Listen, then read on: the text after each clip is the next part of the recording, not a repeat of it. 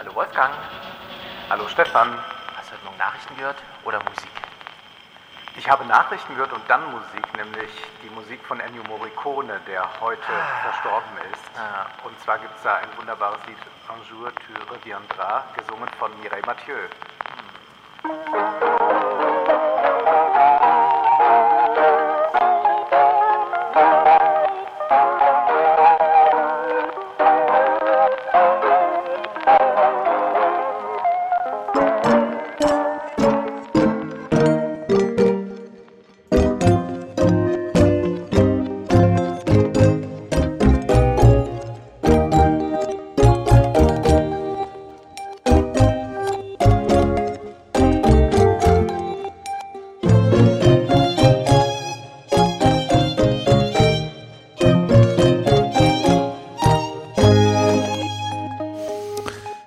Tja, was soll man sagen? Sagen wir mal so, seitdem diese Melodie, die wir gerade gehört haben, existiert, gibt es Ennio Morricone.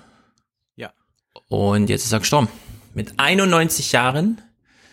Das ist natürlich nichts, was einem jetzt unbedingt die Trauer äh, in die Augen treibt, aber äh, Nein, komponiert Neues hat er ja ohnehin schon seit ein paar Jahren nicht mehr, ist dann immer noch viel konzertiert. genau. Aber ja, er hat ein solches opulentes Werk hinterlassen wie äh, kaum ein anderer Komponist und er ist sicherlich einer der oder für mich der größte Filmkomponist überhaupt, weil er so unglaublich viel auch ausprobiert hat einfach und gesagt hat, Mhm. gut, ich kann nicht im, bei einem Western sagen, wir nehmen so ein großes Orchester und die setzen sich einfach mal hin und spielen, sondern da müssen auch Geräusche mit rein, die eben nicht fein sind, die schmutzig sind. Äh, Da muss auch dieser Dreck des Westerns Ja. Irgendwie erklingen und dann hat er natürlich darum experimentiert, ganz wunderbar.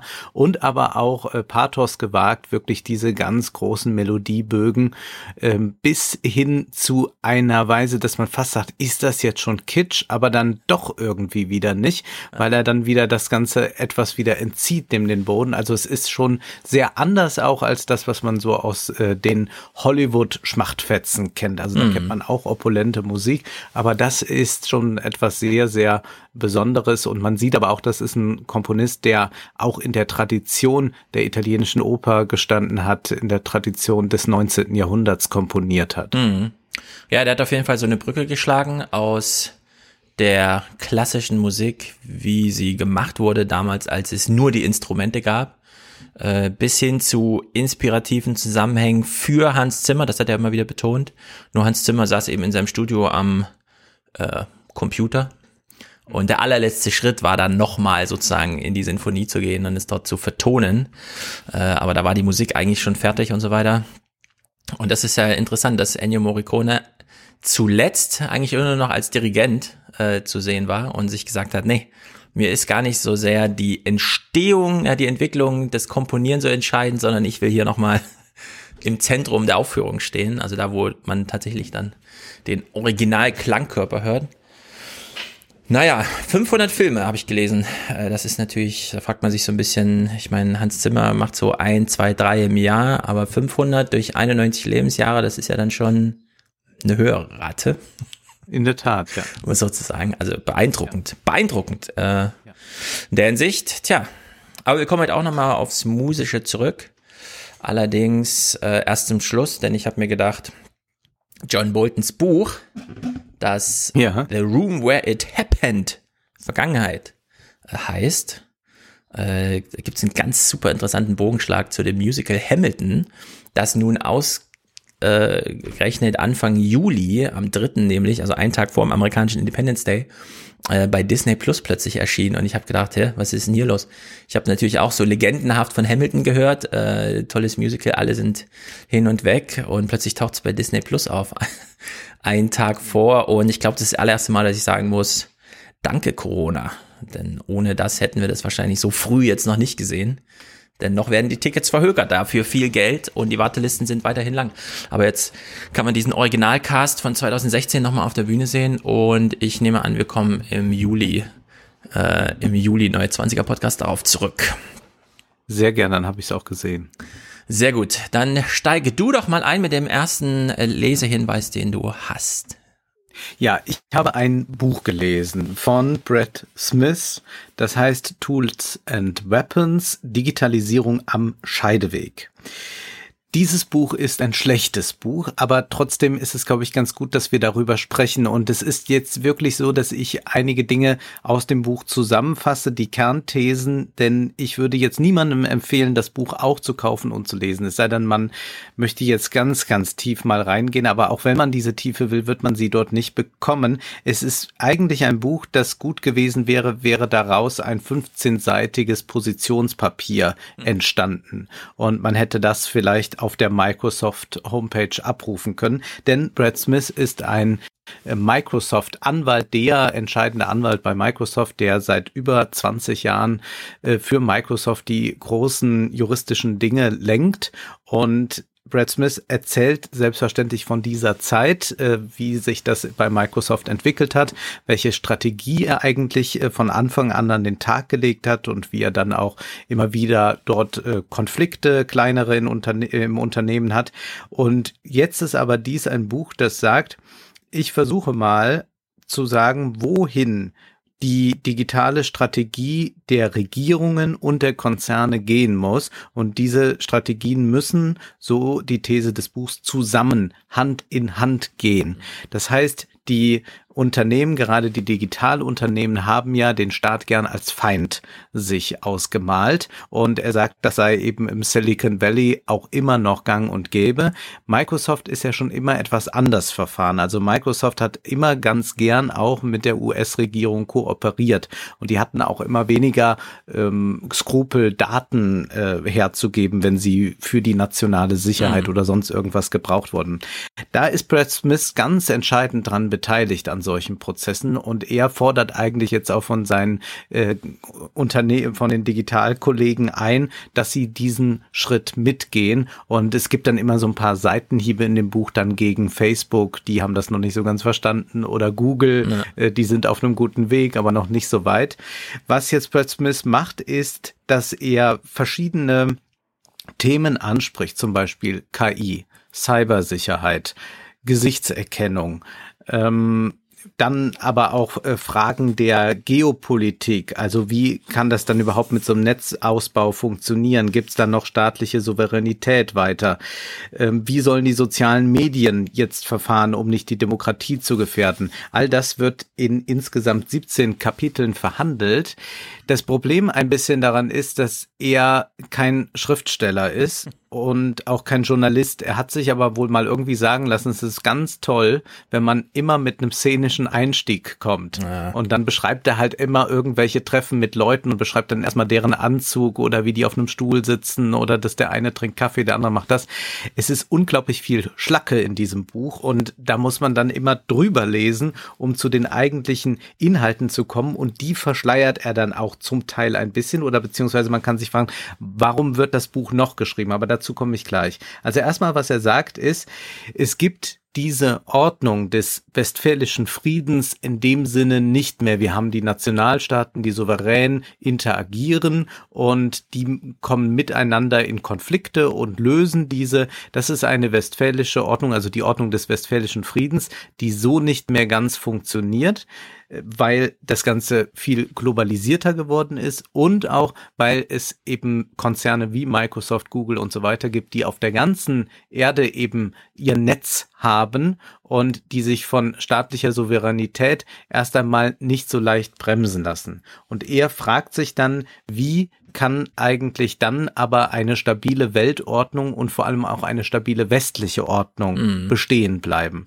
Und dann sagt er, die einzige Möglichkeit ist jetzt, dass die Regierungen und die Konzerne zusammenarbeiten.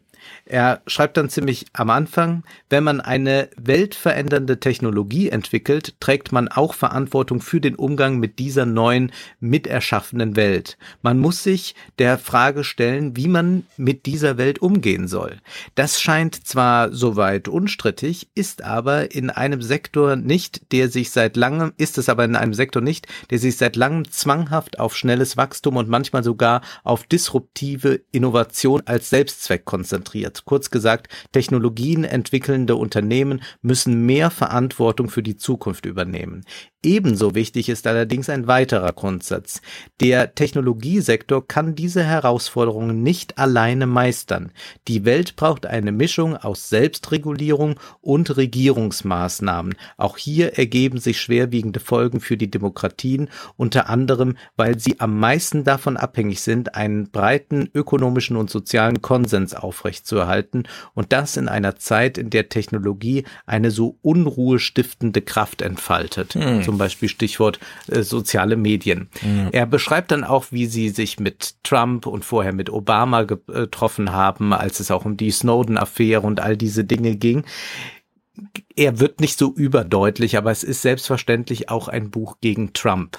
Also, dass Trump nicht mehr an dieser ähm, transatlantischen Partnerschaft interessiert ist. Das beunruhigt Brad Smith sehr. Er möchte eigentlich, dass die äh, transatlantische Brücke wieder ganz, ganz stabil wird und dass man eben dann EU und USA und Microsoft und die anderen Tech-Konzerne gemeinsam eine Strategie entwickelt. Und er macht dann auch an so einen, äh, an so ein paar Momenten wird dann doch sehr deutlich, naja, Trump, wenn der mal weg ist, dann können wir mal wieder so wie früher und dann können wir das Ganze wieder ausbauen. Er sagt es nicht so deutlich, aber das ist auf jeden Fall daraus zu lesen. Nun, was ist dazu zu sagen? Also, es ist schon ein unglaublich verlogenes Buch bisweilen, weil so getan wird, als sei Microsoft immer schon daran interessiert gewesen, dass es reguliert wird. Mhm. Also er stellt es ein bisschen so dar, als würden sie jetzt um Hilfe rufen, bitte reguliert uns mal. Ähm, wir, wir, wir wollen doch alle reguliert werden. Das ist selbstverständlich sehr eigenartig. Ebenso, dass er dann sagt, wir brauchen mehr Open Source und wir, wir brauchen vielmehr wieder die Freiheit des Internets. Naja, Microsofts Geschäft besteht ja auch daraus, genau aus dem, was eigentlich mal frei war oder frei sein konnte, äh, Profit zu schlagen. Also da muss man dann einfach mal drüber hinwegsehen. Vielleicht auch über eine Stelle wie, heute ist Irland einer der weltweit besten Standorte für Rechenzentren. Manche glauben vielleicht, das läge an den Steuervergünstigungen. Dabei sind andere andere Faktoren viel wichtiger und dann spricht er übers Wetter. Ja, Aha. das Wetter ist auch vielleicht ganz wichtig, aber also Steuern, äh, Fragen der Ungleichheit oder so, all das tastet äh, Brad Smith überhaupt nicht an. Und da wird einem schon klar, warum er auch sehr, sehr daran interessiert ist, dass es eine enge Kooperation zwischen Unternehmen und Staaten gibt, damit ja nicht die äh, Kapitalinteressen allzu sehr beschnitten werden von Unternehmen. Klar möchte er jetzt nicht äh, eine Welt haben, in der ähm, äh, nur noch Hass regiert und er möchte auch keine Welt haben, in der alles ausgespäht wird. Aber es soll doch bitte unter den Bedingungen auch laufen, wie Microsoft sich das so ziemlich vorstellt, weil sie sind dann auch immer, äh, spielen sich immer auf als die Sachverständigen. Wir haben ja ohnehin die tieferen Einblicke. Wir bringen dann die Wahrheit hier an den Tag Vertrag und die Regierung müssen dann mit uns gemeinsam etwas aushandeln. Das ist wirklich sehr, sehr eigenartig, dass er ähm, ja diesen diesen merkwürdigen Turn macht. Man könnte ja sagen, warum machen Sie nicht einfach so weiter? Also warum brauchen Sie eigentlich diese starke Regulierung, die Sie da einfordern, auch ja. wenn die gar nicht so stark ist? Aber warum ist diese Kooperation? Und mir wurde das dann äh, eigentlich sehr klar, weil es eine große Bedrohung gibt, die auch Mark Zuckerberg, wir haben schon drüber gesprochen, ausgemalt hat, China. China bringt ja nicht nur wirtschaftlich jetzt eine unglaubliche äh, Macht in Stellung dort auf der auf der Welt, sondern diese Unternehmen, die wir haben, Alibaba, äh, TikTok und all das, sind ja eine ernsthafte Bedrohung auf Dauer für die amerikanischen Tech-Konzerne. Ich glaube, was die jetzt hier wollen, ist ein Protektionismus des Westens, der westlichen Unternehmen. Da sollen jetzt die Regierungen eben ganz klar sagen, ach, wir arbeiten lieber mit Microsoft zusammen, wir arbeiten ja. lieber mit denen und denen zusammen, als äh, China äh, zu adressieren, damit China ja nicht noch wächst. Also ich glaube, die große Konkurrenz, die da droht aus China, das ist der eigentliche Anlass, warum jetzt gerade die Unternehmen äh, in den USA, die Tech-Unternehmen so tun, ja, wir wollen doch eigentlich miteinander kooperieren und uns war schon immer an der Demokratie gelegen und das äh, hat, treibt mitunter äh, äh, ulkige Blüten. Also es geht dann um diese Desinformation, die dann im Wahlkampf Trump-Clinton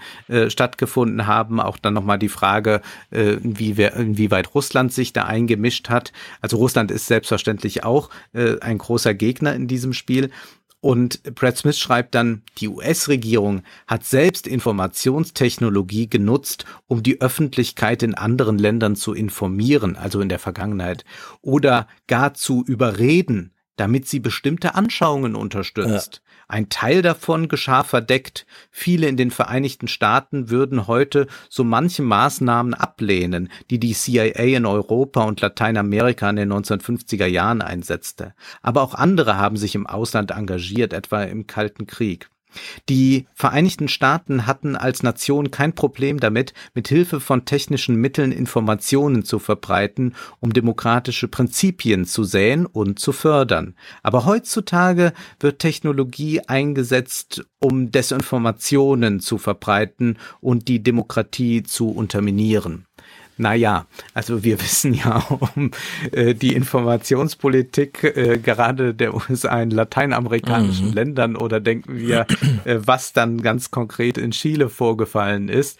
Äh, das wird also alles schön gefärbt. Äh, es ging immer nur um die Demokratie und jetzt geht es selbstverständlich auch nur darum, gemeinsam die Demokratie zu retten. Äh, Profitinteresse, die stellen wir hinten mal an es ist, wie gesagt, sehr, sehr verlogen, aber man kann da doch sehr gut ablesen, wie sich ähm, wahrscheinlich jetzt gerade diese digitale Welt mit der Politik gemeinsam neu aufstellt. Und er beschreibt dann auch immer wirklich ganz äh, freudestrahlend, wie das ist, dann diese Regierungsleute zu treffen. Also es gibt dann auch selbstverständlich Treffen mit Merkel und all das. Mhm. Und ich glaube, wir erleben da jetzt gerade ähm, einen äh, gewissen Turn, der also weggeht von dieser antistaatlichen, libertären Haltung, die es im Silicon Valley gibt, hin zu mehr Staat. Aber das bedeutet nicht unbedingt, dass es demokratischer wird und auch nicht, dass es im Interesse der Bürger äh, geschieht. Denn das ist interessant, das spielt hier gar keine Rolle. Also der, das Interesse von Wählern, auch vielleicht solche Themen, die Elizabeth Warren angeschlagen hat, all das kommt hier überhaupt nicht vor. Also das macht jetzt äh, zwar der gewählte Politiker mit äh, den ähm, Tech-Konzernen aus, aber die Bürger, er sagt dann mal an einer Stelle, das ist auch immer schön, wenn NGOs oder so auch ein bisschen beraten, aber eigentlich machen mhm. die das unter sich aus. Und das ist sehr, sehr besorgniserregend, wenn man das liest. Ja, vor allem bei Microsoft, äh, dieser Brad Smith scheint ja so eine Art Chefjustiziar zu sein. Mhm.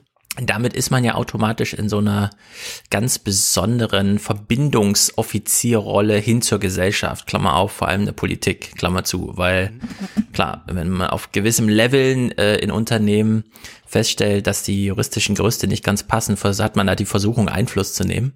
Und das war sowieso immer so ein Geben und Nehmen. Microsoft war ja auch das einzige Unternehmen, das bei den Snowden-Enthüllungen aufgefallen ist als nicht wie bei Google oder so, dass man einfach, ah, da liegen zwischen den Datensendern so Kabel und das ist nicht verschlüsselt, also greifen wir das mal ab, sondern bei Microsoft haben die sich immer aktiv darum gekümmert, ihre Neuerungen, die sie eingebaut haben in die Produkte, auch gleich der NSA als ähm, also wirklich zu vermarkten, ja, zur NSA zu gehen und sagen, wir haben wieder was für euch, äh, hier könnt ihr wieder bei Skype rumlauschen oder was auch immer, ja. Also die hatten da sowieso immer so eine andere Beziehung zur NSA. Vielleicht auch weil dieser Anspruch, den die NSA hatte damals mit Keith Alexander als Chef, äh, tatsächlich von sich aus auch so eine Art Verbindungsoffizier zum Silicon Valley zu sein. Also was weiß ich, bei den großen Tech-Konferenzen mit so einem ähm, hier Frontier Foundation äh, T-Shirt mhm. rumzulaufen und so, ja, und sich auf die Seite der Indianer zu schlagen und auch immer diesen Anspruch eben schon mitzuhaben, da brauchte man noch gar nicht China äh, zu sagen, ähm, die NSA ist nicht dafür da, um irgendwie Geheimdienst oder sowas zu sein, sondern um bei den Schlüsseltechnologien Amerika äh, auf der ersten Position zu halten.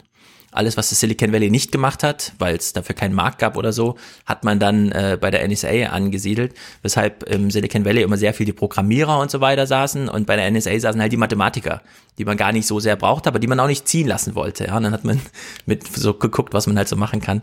Und ja, also ich meine, klar, verlogen, äh, man will ja auch seine Reputation schützen. Auf der anderen Seite dann wahrscheinlich wirklich nicht ganz uninteressant für den einen oder anderen Historiker, der sozusagen das dann auch einzuordnen weiß, so ein Werk, ne?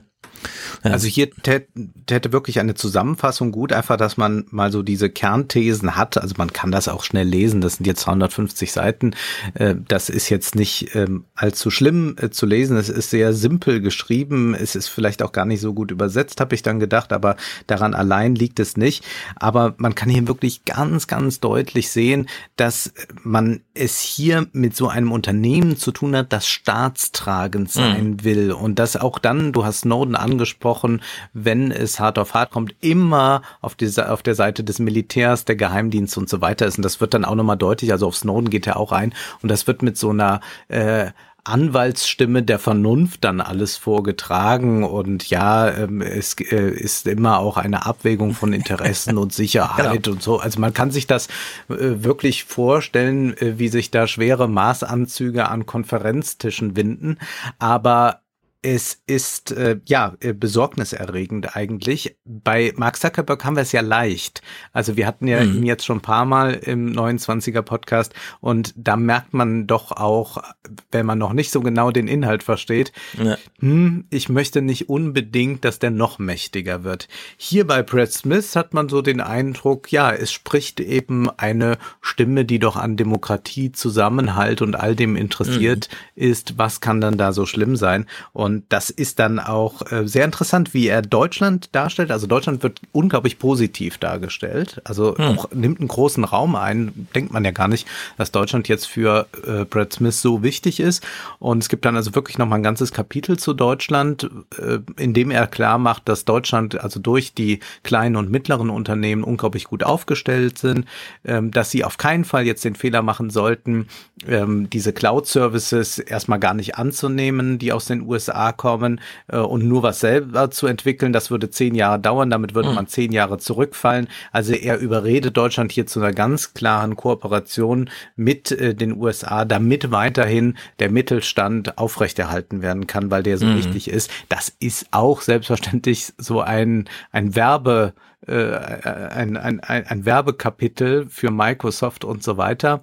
Äh, zugleich ist sicherlich was dran an dieser Grundthese, die äh, Brad Smith hat, dass die Politik ganz viel verschläft und unglaublich hinterherhinkt. Ja. Dass Dänemark ja vor ein paar Jahren schon so einen Digitalbotschafter ins Leben rief und dass er das auch sehr vielen anderen Ländern eben empfiehlt und dass die Politik ähm, zu wenig da handelt und auch erstmal dann die Konzerne walten lässt und dann immer nur äh, reagiert und sich das erstmal nochmal im, im Konferenzsaal erklären lässt, wie funktioniert das dann alles. Diese Diagnose stimmt ja und die können wir ja mhm. überall sehen. Wir sprechen ja auch noch über Digitalwährung. Ja. Also das sind eigentlich alles Punkte, äh, bei denen er recht hat, aber man sollte doch eben nachschauen, wie es auch noch anders geht, ohne dass man die ähm, halt mit an den Konferenztisch immer so nimmt, denn was auch, das sagt er auch mal klar, ähm, ja, die Politik ist ja gewählt, wir sind nicht gewählt. Mhm. Und das ist eben ein sehr großer Unterschied. Die wollen eigentlich, möchte Microsoft wie ein Staat auch anerkannt werden. Und da muss man eben doch ganz klar fragen, ja, äh, haben wir es denn da mit einer Demokratie zu tun, die wir mit einem ja. demokratischen Staat? Und da ist die Antwort ja ganz klar nein. Aber das ist, glaube ich, ein ganz großes Thema, das uns beschäftigen wird. Es reicht, wenn man mal davon gehört hat, von dieser Grundthese von Press Smith. Ich würde jetzt nicht sagen, dass man es unbedingt lesen muss. Dass, mhm. Ich habe das jetzt mal auf mich genommen. Ja. ja, sehr gut. Was die Rolle der Deutschen angeht, ist halt immer so ein, die sehen halt, was das für ein ökonomisches Powerhouse ist also wenn man jetzt sagt, okay, das deutsche Bruttoinlandsprodukt ist so und so groß und wenn man davon 20 Prozent irgendwie digitalisiert, also auf digitale Beine stellt, muss ja diese Digitalisierung irgendwo hergestellt werden und das passiert dann im Silicon Valley und dann rechnet man sich so aus, was das bringt, aber man will sich auch nicht zu doll informieren, weil am Ende stehen noch Bedürfnisse, die man dann doch vielleicht lieber selbst, selbst befriedigen möchte. Ja. Und dann hat man sowas wie Gaia X oder so, ja, dass der Bundeswirtschaftsminister plötzlich eine europäische Cloud vorstellt. Und das ist für die natürlich nicht so besonders gut, wenn sie sozusagen die Erwartungen an so eine Technologie schüren, aber dann nicht eincashen können. Ja? Und deswegen sitzen, diese Konferenzen sind auch immer äh, wenn man das so geschildert bekommt. Ich habe es auch kürzlich wieder gehört, wie das so ist, wenn halt die Microsoft-Leute kommen und ihr Azure-Zeug vorstellen und dann plötzlich zeigen, ja, und der Kundenkontakt kann dann so und so passieren. Das ist alles automatisch erkannt. Das, ans Telefon geht sozusagen der Computer und dann werden die ganzen Formulare selbstständig ausgefüllt und die gehen dann halt all in. Also die kommen dann mit dem Ganzen und dafür braucht man die ganze künstliche Intelligenz des Silicon Valleys. Das kann man gar nicht alleine machen. Ja, und wir können es euch verkaufen. Und dann ja, denken sich die Deutschen so, ja, vielleicht können wir es doch selber machen und fragen beim Bundeswirtschaftsminister nach und damit ja, geht denen da auch so ein bisschen Business flöten bei Microsoft und so weiter. Ja, ja, also Gaia X wird natürlich auch angesprochen. äh, das sei schon gut und man müsste selbstverständlich genau, ja, da sowas, auch, ja. aber äh, so also als kleines Land alleine könnte man und genau, ja. Sehr gut. Wir wechseln äh, nicht ganz das Metier, aber eben dann doch die, die Region, den Kontinent und reden mal über das europäische Geld, denn der Bankenverband, also die Banken, die alle Kunden haben und was Neues brauchen für die Kunden, weil die sich so gewöhnen an Neuigkeiten. Der Bankenverband also hat stellvertretend äh, sprechend für alle Banken einen Text über Europas Antwort auf Libra Doppelpunkt, Potenzial und Bedingungen eines programmierbaren Euro. Und da sind wir informiert und inspiriert und denken sich uns schon, Momentchen mal, da steht nicht digitaler Euro, da steht der programmierbare Euro. Mhm. Und dann ja, schaltet schon das eine oder andere Register plötzlich und man fragt sich, was hat's denn hiermit auf sich? Also, der programmierbare Euro ist eine Innovation zur Sicherung der langfristigen Wettbewerbsfähigkeit Europas. Als Zahlungsverkehrsmittel, okay, das wissen wir alle, was das bedeutet. Internet of Things Anwendung, nämlich Automatisierung von Wertschöpfungsprozessen. Und drittens, Notenbanken könnten äh, mit digitalen Zentralbankgeld ihre geldpolitische Souveränität ausbauen oder beziehungsweise überhaupt das mal erhalten. Also diese drei Punkte, um die geht's. Und warum das Ganze? Man sieht aus China den digitalen Renminbi, was auch immer das mhm. ist, aber wir wissen alle mit WeChat und so weiter, da einfach noch eine Währungskomponente einbauen, das ist jetzt nicht so kompliziert und dann hat man es wirklich so weit, dass man eine Türschwelle übertritt und in dem Moment irgendwas abgebucht wird und keiner mehr Buchhaltung dafür machen muss, sondern das passiert dann automatisch. Gleichzeitig sieht man sich aber auch aus Amerika bedroht und zwar wegen Libra. Also Libra ist hier nicht auf dem Level, da macht so ein privates Unternehmen irgendwas, aber eigentlich gucken wir mal, was die Fed macht. Nee, nee, also der Libra wird hier schon als großes Private Public Partnership und so weiter äh, Bedrohungslage be betrachtet. Ja, vielleicht ist das auch nochmal ein neuer Blick auf Libra, ähm, je nachdem, wie die Zusammenarbeit da mit den äh, Banken und vor allem mit der Zentralbank funktioniert. Naja, jedenfalls schreiben sie hier schon vorne in der Zusammenfassung, die Kreditwirtschaft hat den Bedarf für einen programmierbaren Euro erkannt und ist bereit zu handeln. Und damit meinen sie sich selbst, also die Pri private Kreditwirtschaft der Euro braucht einen Stablecoin, also eine tatsächlich digital rückversicherte, weil das ist ein großer Unterschied zwischen, wir haben doch jetzt schon digitales Geld, ja, man kann ja Bargeld schon vermeiden, das ist ja nicht das Problem, sondern wir brauchen, die wollen hier äh, sozusagen in diese Krypto-Ecke gehen, dass man nicht nur ein Mega-Terminal braucht, wie bei Rewe oder so, wo dann abgesichert eine Funkverbindung hergestellt wird, um irgendwo von einem Konto abzubuchen, sondern das tatsächlich aufgrund technischer Absicherung, also nicht institutioneller, sondern aufgrund technischer Absicherung, auch unter Privatleuten und so weiter, wie man das bei PayPal so ein bisschen kennt, dass man einfach eine App baut, was weiß ich, einen Podcast runterladen, ja, und jeder Download wird dann gleich mal mit 0,2 Cent oder so abgerechnet, also dass man sowas hinbekommt. Und das unterscheidet sich dann sehr von einer rein digitalen Währung, da braucht man tatsächlich eine programmierbare. Äh, Sie schreiben hier weiter, ein von der Zentralbank direkt an den Nutzer ausgegebenen CBDC, also ein Zentralbankgeld, Central Bank Digital Coin oder sowas, äh, wird aus heutiger Perspektive der Nutzer nur in wenigen Fällen wirklich erforderlich sein. Also Sie schrauben hier die Rolle von Zentralbanken mal ein bisschen zurück, um nämlich ihr privaten Sektor zu betonen. Die Anpassung des bestehenden Instant Payment Regimes soll beibehalten werden. Also im Sinne von, ja, wir legen unsere RFID-Chip-Karte irgendwo drauf und es wird dann schon automatisiert bezahlt. Privatwirtschaftliche Lösungen sollen im Zahlungsverkehr auch in Zukunft vorherrschend sein. Also hier kämpft man an ganz vielen Fronten gegen China, gegen Amerika, aber das sind mehr so vorgeschobene Dinger und dann nochmal gegen die eigenen Zentralbanken, weil die wissen nämlich hier ganz genau, dass in Frankfurt schon ganz schön viele Leute tüfteln, gerade bei der EZB und wahrscheinlich vor dem privaten Sektor, auch aufgrund von, die müssen sich halt an Kartellrechte, die können gar nicht so einfach zusammenarbeiten, wie sie immer alle wollen, äh, dass da, dass sie nochmal übertümpelt werden, ja, dass die Zentralbank plötzlich Und das muss man sich jetzt mal vorstellen. Wenn die Zentralbank ein automatisiertes, programmierbares Geld plötzlich hat, dann stellt sich ja. wirklich irgendwann die Frage, weil programmierbar und digital heißt ja keinen ähm, großen Personalaufwand mehr zur Betreuung dieses Geldes. Warum habe ich eigentlich mein äh, Konto bei der Koba oder bei der Sparkasse? Warum habe ich das nicht bei der EZB, ja? Wenn die, so, wenn die das leisten können, warum nicht? Also da ist sozusagen große Bedrohung, natürlich jetzt in Jahrzehnten gerechnet, aber da geht es ganz schön zur Sache. Naja, die bestehende Geldordnung sollte so wenig wie möglich verändert werden. Vielleicht soll das Beruhigung schaffen. Ich finde es erstmal gut, wenn man sagt, wir versuchen erstmal eine Transition ohne große Überraschung. Naja, jedenfalls arbeitet man jetzt an einer intensiven Kooperation innerhalb der gesamten Branche, denn es gibt einen Bedarf einer zentralen und schnellen Mitwirkung der Politik. Ja, da haben wir auch wieder diesen Bogenschlag. Ja. Also nicht nur der private Sektor, sondern nicht die Zentralbank, aber die Politik soll so ein bisschen aushelfen. Und wir appellieren daher an die Politik, hier koordinierend zu unterstützen, um einen europäischen Standard für einen privatwirtschaftlichen, programmierbaren Euro zu schaffen. Also das ist ein sehr aufgeladener Satz, da steckt sozusagen alles drin. Es wird die Aufgabe von Europäischer Kommission und Bundesregierung sein, möglichst kurzfristig mit der Formulierung eines Prozesses zu beginnen, der die Einführung eines programmierbaren Euros zum Ziel hat. Und dann, äh, das war sozusagen alles die Zusammenfassung, ja. Reicht im Grunde auch schon, weil wir sind ja jetzt eh keine Banker hier, sondern wir stellen nur mal da, worüber die gerade nachdenken. Äh, in der Einleitung äh, kommen Sie nochmal drauf, ja. Also die Ankündigung der Libra Association war der wichtige Impuls für das, was man jetzt hier versucht. Man hat dann aufgrund des amerikanischen White Papers und äh, hat man dann auch hier beispielsweise, also das amerikanische White Paper kam am 16. April 2020, das hat sie alle so ein bisschen aufgeschreckt zu Libra und äh, daraufhin hat dann diese Arbeit hier dann auch sich zu intensivieren begonnen.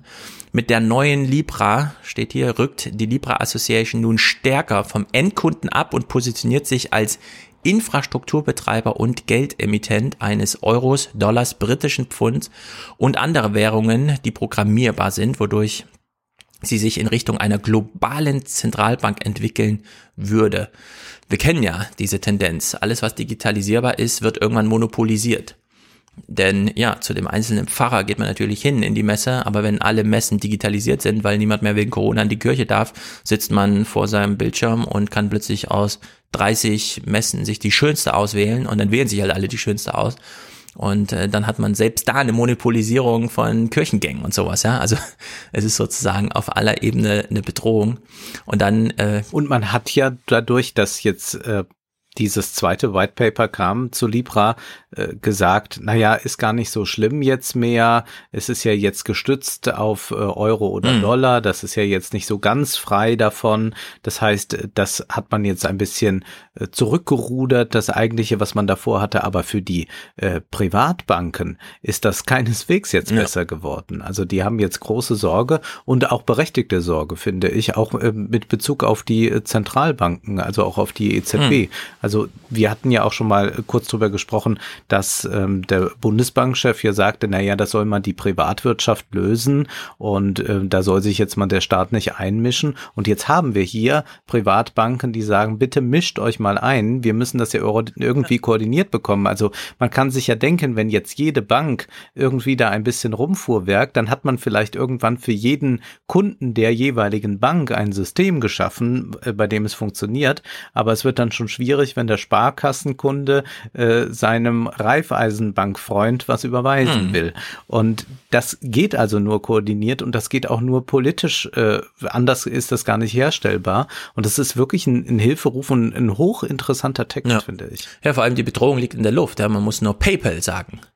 Denn ja. der Sparkassenkunde und der Koba-Kunde oder Raiffeisen oder wie auch immer, ähm, PayPal-Konten kann man ähm, nur mit einer E-Mail-Adresse öffnen und dann kann das Geld hin und her fließen. Ne? Und das sind natürlich auch diese Bedrohungen, die man jetzt schon sieht. Und sie schreiben hier auch, die chinesische Zentralbank hat einen digitalen Renminbi äh, vor einigen Wochen in mehreren Metropolen in den Pilotbetrieb gebracht. Also da wird tatsächlich, wie auch immer das dort genau geschieht, also in WeChat integriert oder wie auch immer, mhm. die technische Kontrolle hat man da über alles, wird dann einfach gemacht. Olaf Scholz setzt auf, Zitat, innovative europäische Antworten, Zitat Ende, als Reaktion unter anderem auf die Libra-Pläne.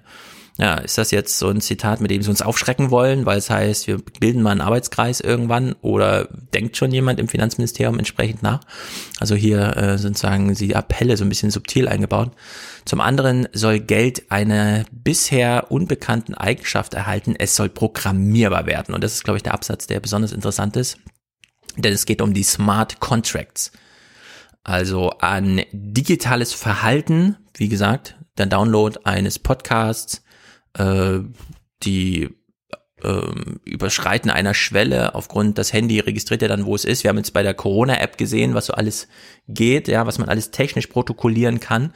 Man kann äh, da auch Zahlungen dran knüpfen an jedes einzelne von diesen kleinen Sachen. Also wir haben ja durch die Digitalisierung sowieso überall so kleine Registraturen eingebaut. Also überall werden jetzt einfach Nullen in Einsen verwandelt und es heißt dann, ich war hier.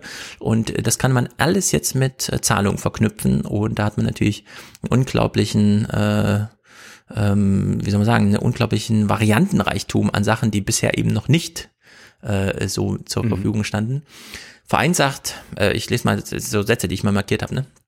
Vereinfacht gesagt bedeutet dies, dass ein festgelegter Geldbetrag nur dann ausbezahlt werden kann, wenn zuvor die im Smart Contract beschriebenen Bedingungen erfüllt wurden. Und das können alle sein.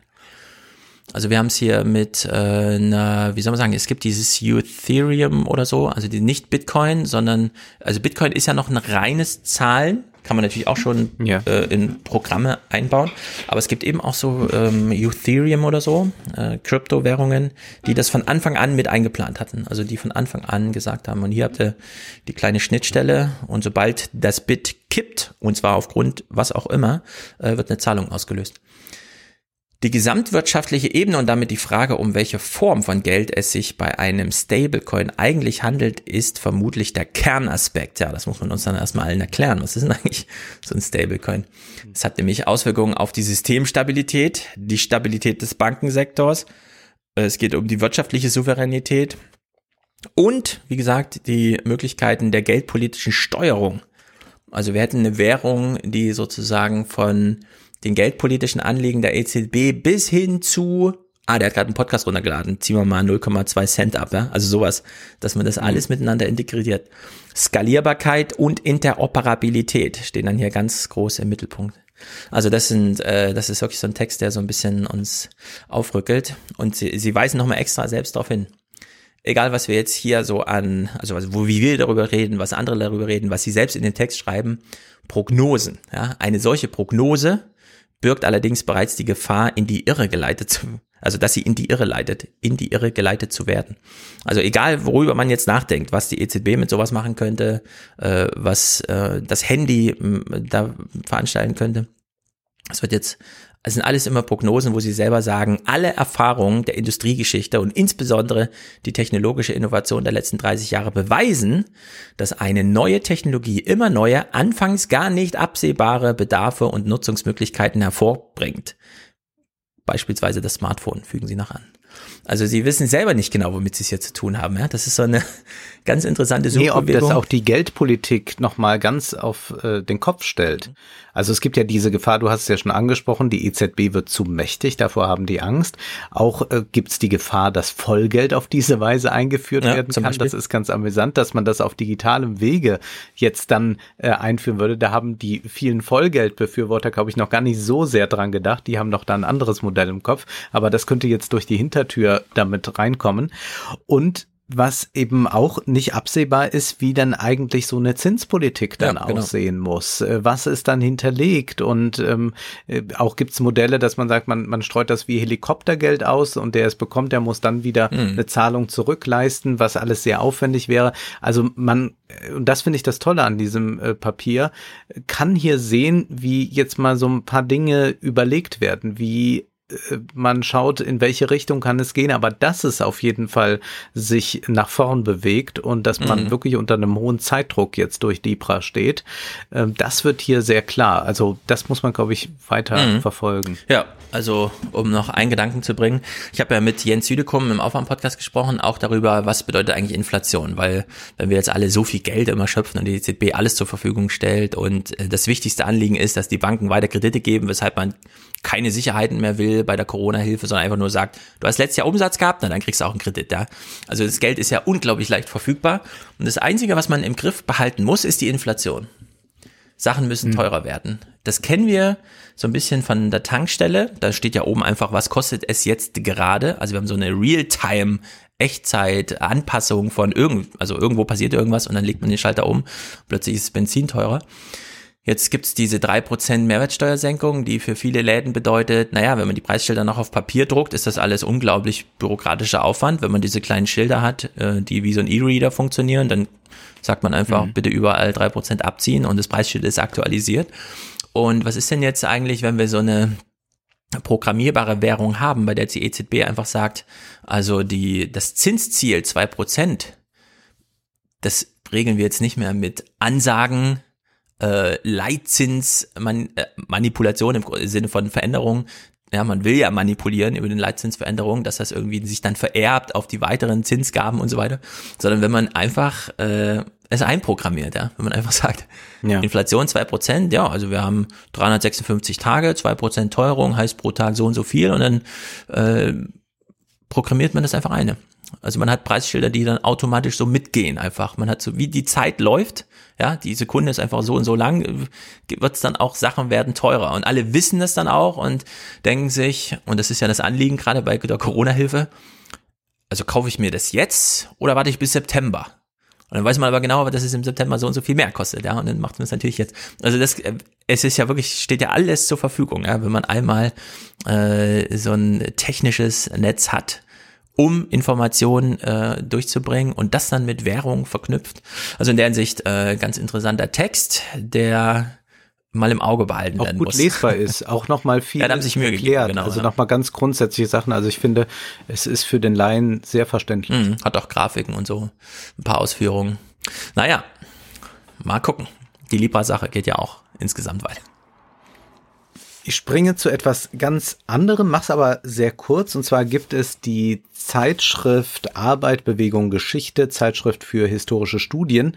Und in der neuen Ausgabe, da geht es um Arbeit und Literatur. In welchem Verhältnis stehen die denn eigentlich zueinander?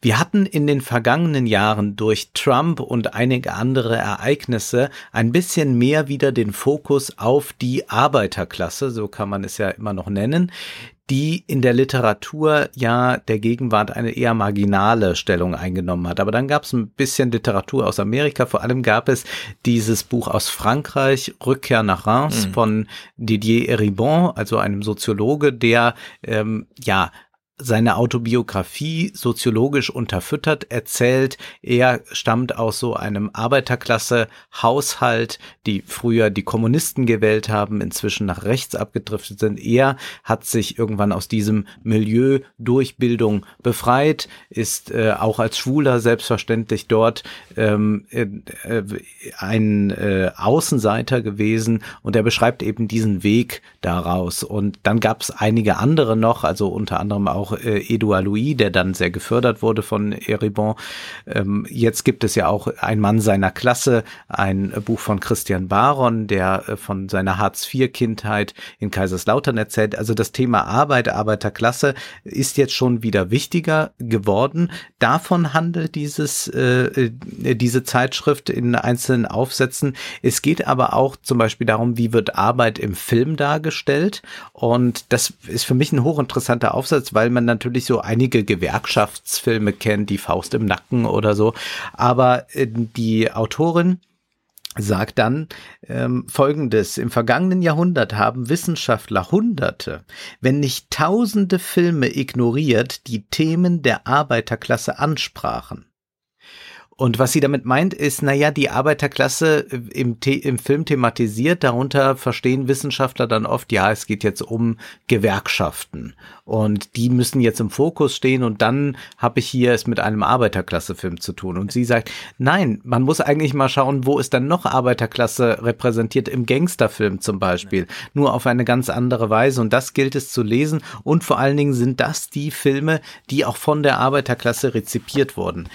Ein noch äh, interessanteres Thema ist meines Erachtens, was liest eigentlich die Arbeiterklasse? Was hat sie im 19., im 20. Jahrhundert gelesen? Also selbstverständlich sehr viele äh, Journale, so Zeitschriften, populäres eben, äh, sehr schlichte Liebes- oder Kriminalgeschichten wurden erzählt, auch einfach als Ausgleich zur Arbeit oder dass man nicht nochmal eine zusätzliche Anstrengung hatte nach zwölf Stunden Arbeitstag.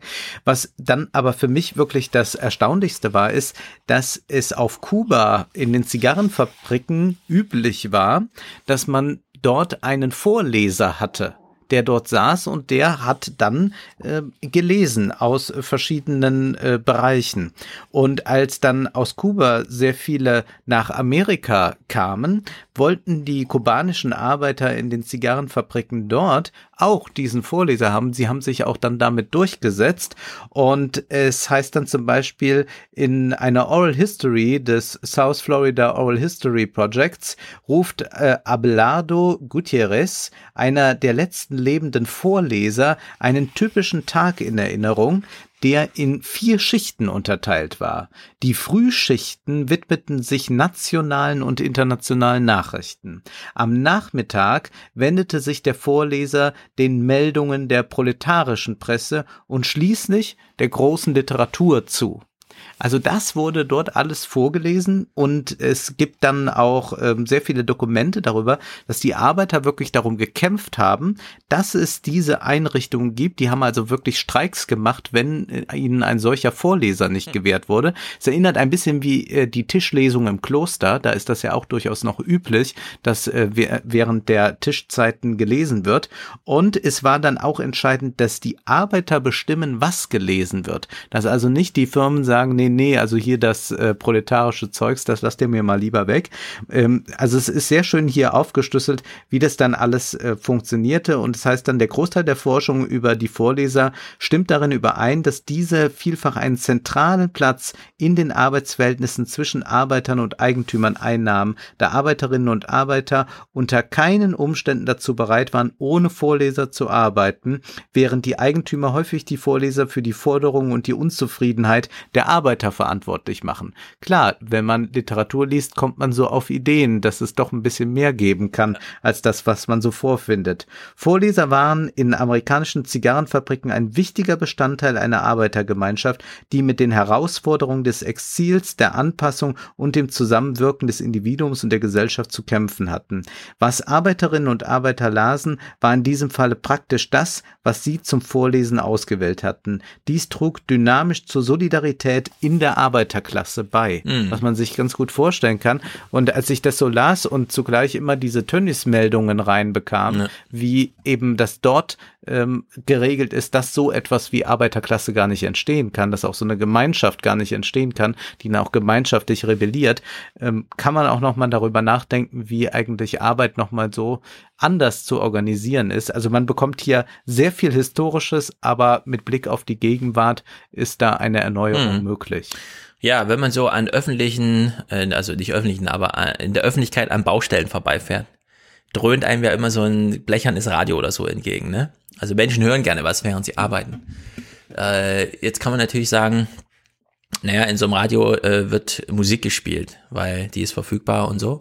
Was macht man eigentlich, wenn man die Maxime Go Podcasting hat, aber mhm. äh, keine Musik aus der Konserve? Man holt sich ja keinen Sänger, sondern ist ja klar, dass der die Zeit anders füllt. Also der liest vor.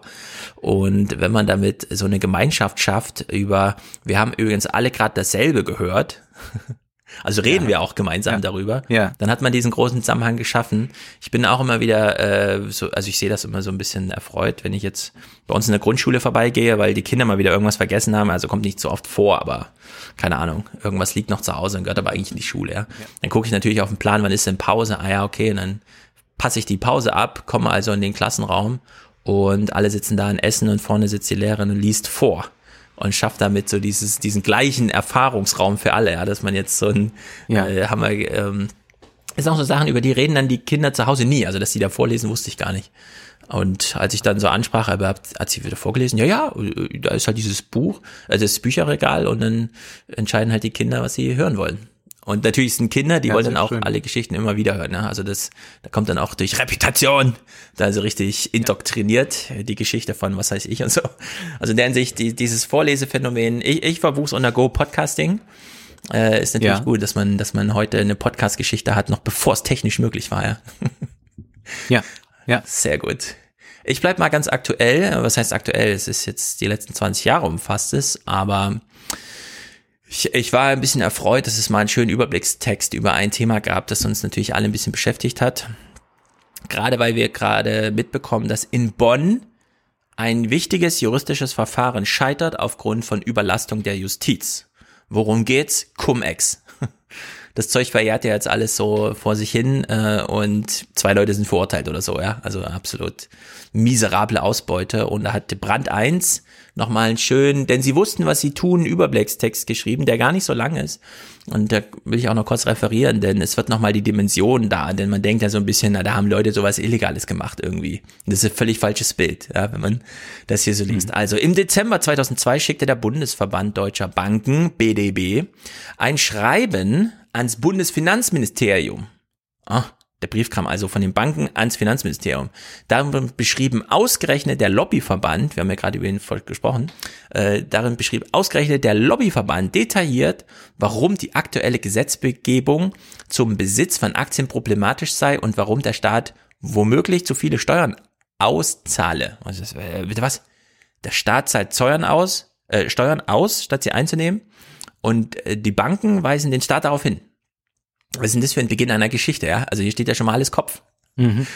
Ja. Die Sachlage schien komplex, mhm, legte der BDB sicherheitshalber noch eine erklärende Skizze bei. Kann man sich das vorstellen? Also ist ja absurd. ja, die Cum-Ex-Aufarbeitung begann damit, dass die Banken ihren Lobbyverein beauftragten, schickt doch mal ins Bundesfinanzministerium das, was wir hier gerade machen und legt eine Skizze bei, weil es ist ein bisschen kompliziert. Naja, die Beamten im Ministerium machten sich nichts draus und dann viel zu wenig. Also auch äh, literarisch kurz ein guter Satz reingeschrieben. 17 Jahre hat es nun gedauert, ja, bis der erste Strafprozess begann. Mhm, Schaden von rund 12 Milliarden Euro ausgezahlter Steuern, also nicht nur nicht eingenommene, sondern eben ausgezahlte Steuern. Denn immer um diesen Dividendenstichtag hat die Aktie den Besitzer so oft gewechselt, dass, und da fragt man sich, welche Steuer eigentlich da immer wieder zurückerstattet wurde. Also was ist denn eigentlich los? Ich sag's gleich, da ist unten im Text, den kann man da wirklich mal anklicken, da ist es wunderbar, Schritt 1, Schritt 2, Schritt 3, Schritt 4 aufgedröselt. Das muss dann jeder selber mal kurz durchgucken, aber hier wird's erklärt. Hier ist nochmal diese Geschichte einfach so interessant. Also von 2005 an, drei Jahre nachdem der, Bund, äh, der Bankenverband äh, die äh, Finanzministerium darauf hinwies, ja, ging das dann mal ein bisschen los mit, was ist denn da los? Und äh, was offenbar alle hören wollten, intern in den Banken, war, also diese Geschäfte sind legal und wir nutzen hier nur ein Schlupfloch aus. Also man, äh, warte mal, 12 Milliarden und die kriegen wir vom Finanzministerium überwiesen und das ist aber legal. Also man hat sich intern so eine Legende gestrickt und die haben wahrscheinlich alle geglaubt, dass das legal ist. Also die Leute, die daran beteiligt waren, ähm, haben sich selbst so als die Auserwählten gesehen. Wir kennen das System und können es ausnutzen, das ist aber nicht illegal. Ja, also irgendwie, man hat es einfach so drin gehabt in seinem, naja, dass die Deals strafrechtlich relevant sind und so, klärt eben jetzt erst ein Gerichtsverfahren in Bonn, in einem größeren Maßstab, über die zwei, die da verurteilt wurden. Äh, die Wirtschaftsprüfer, die da so mit im Bunde waren, die haben alle einfach dazu geschwiegen. Also man hat sich so die Bilanzen von den ähm, Hedgefonds und so angeguckt und hat gesagt, hey, ist ja komisch viel Geld auf dem Konto, wo kommt denn das her? Ja, das sind so Steuerrückerstattungen, ja, okay, alles klar. Frag mal mal nicht weiter nach, ja. Also die Wirtschaftsprüfer waren da so ein bisschen, kennen wir ja jetzt so ein bisschen. Wer den- kennt es nicht? ja, nee, ich meine, wir haben jetzt diese ähm, Wirecard-Sache, da scheint ja auch so Ja. wirtschaftsprüfermäßig Ja. Mhm. so ein bisschen, naja, das Ding in der Luft zu hängen. Jedenfalls, ähm, man hat dann tatsächlich, also die, die wussten, es geht hier so um 500 Leute irgendwie, die das System durchschaut hatten, die haben dann einfach GmbHs und Investmentfonds gegründet und zwar nur zu dem Zweck, diese Cum-Ex-Sache auszuloten. Da werden dann im Text hier zum Beispiel Raphael Roth genannt, ein Berliner Immobilien, Immobilieninvestor, Carsten Maschmeyer, kennen wir natürlich alle von seinem allgemeinen Wirtschaftsdienst, AWD, und Erwin Müller, das ist irgendwie so ein Drogeriekönig, also hier die Müller-Drogerie, wahrscheinlich, ja, also mittendrin in der Gesellschaft. Naja, 2007 steuerte man äh, mit dem Jahressteuergesetz dann erstmals dagegen, dass den Geschäften über inländische Depotbanken ein Riegel vorschob. Kann man denken, okay, haben sie mal gehandelt. Allerdings ähm, also ich lese mal, wie es hier steht, ja. Es orientierte sich eng am Schreiben des Bankenverbands von 2007. Also man hat fünf Jahre gebraucht, um zumindest das, worüber man vom Bankenverband aufgeklärt wurde, mal äh, mit einem Gesetz entgegenzusteuern. Das bezog sich aber nur auf inländische Banken, weshalb das plötzlich als äh, Freifahrtschein für ausländische Banken galt. Und dieses Gesetz hier, Zitat, als Brandbeschleuniger der ganzen Misere noch herhielt. Ja, also wirklich, man liest das so und denkt, was, was ist was hier los? Also man, es gab dann spezielle Investmentfonds, die nur gegründet wurden. Die haben sich dann äh, ge Geld geliehen. Das ist der nächste große Punkt. Das, das muss man jetzt verstehen. Ja? Ähm, diese Rückerstattung, das sind ja wirklich nur Peanuts eigentlich. Hm. Es sei denn, man handelt im Milliardenausmaß mit diesen Aktien, so dass die Peanuts in Millionengröße plötzlich anfallen. Was hat man also gemacht? Man hat diese leeren Verkäufe gemacht. Man hatte ja gar nicht eine Milliarde Euro, um sich irgendwelche Aktien zu kaufen, um sich dann für die äh, das Zeug zurückerstatten zu lassen. Also hat man einfach gesagt, na dann machen wir halt so einen Leerverkauf, dieses äh, riskante Ding, wo man sagt, ich nehme heute schon mal die Aktien in meinen Besitz, bezahle sie aber erst morgen und hoffe, dass der Preis sich mhm. währenddessen nicht so ändert, weil dann kann ich sie nämlich jetzt kaufen und morgen einfach zurückgeben und man gleicht die Bilanz einmal mit Kaufen und Verkaufen aus und hat das sozusagen ausgeglichen. Und ja, da gab es halt einfach Leute, die haben dann in Milliardenstile für diesen Dividendenstichtag Aktien gekauft, in der Hoffnung, dass sie drei Stunden später noch das gleiche wert sind. Um diese drei Stunden, ich habe sie im Besitz, beim Finanzamt geltend zu machen und dann zu sagen, äh, übrigens auf diese eine Milliarde habe ich ja 10 Millionen Steuern gezahlt und davon hätte ich jetzt gern 5% zurück. Also hat man dann so da Cash-In gemacht, ja. Also es ist wirklich gruselig, sowas hier zu lesen. Das Finanzamt in Wiesbaden hat dann das erste Mal 2011 gesagt, Leute, wir machen jetzt mal eine Betriebsprüfung, ja. Wir gucken uns das mal an, wie, wie mhm. im Grunde wie bei jedem freiberuflichen DJ, ja, da steht auch irgendwann mal das Finanzamt vor der Tür. Fahren wir da mal hin. Was hat's denn da mit diesen 100 Millionen auf sich? Und dann haben sie tatsächlich diesem Raphael Roth 100 Millionen Euro Steuerzurückerstattung äh, in Rechnungsstellung, sagt, wir wollen es wieder haben. Äh, wir haben hier nachgesehen, du hattest ja nur drei Tage in deinem Besitz oder so, drei Stunden, drei Minuten vielleicht. Äh, ja, also wir haben dir zu viel Steuern gezahlt. 100 Millionen haben wir dir zu viel gegeben. Also wirklich unglaublich. Da muss man sich auch mal fragen, wie so ein Steuerbeamter in Wiesbaden, ne? Der ja nun auch ja. Äh, zu üblichen äh, Bedingungen arbeitet, sagen wir mal so, ja. Sozusagen ja, aus der breiten Masse. Der eher jetzt damit vertraut genau. ist, ob man noch der, irgendwie den Family Van auch noch absetzen genau, kann. Genau, der, der macht so den, den Kleinscheiß halt, äh, ja, und der hat dann plötzlich so einen Stapel und dann äh, 100 Millionen. Mhm, warum nochmal und so? Ja, und dann denkt er so, ey, ich mache hier mal eine Prüfung irgendwie. Und dann schreibt er so einen Brief, ich mache mir eine Prüfung. Also in der Hinsicht ist das wirklich gruselig. Äh, 2016, ja, das ist dann schon 14 Jahre nach diesem initialen Brief des Bankenverbands, gab es dann den einen Insider und Strippenzieher, der ausgepackt hat und meinte, Leute, pass mal auf. Und das sind die drei Jahre, vier Jahre, die es jetzt im Blick haben, dass es auch äh, entsprechend diese juristische Welle gemacht hat.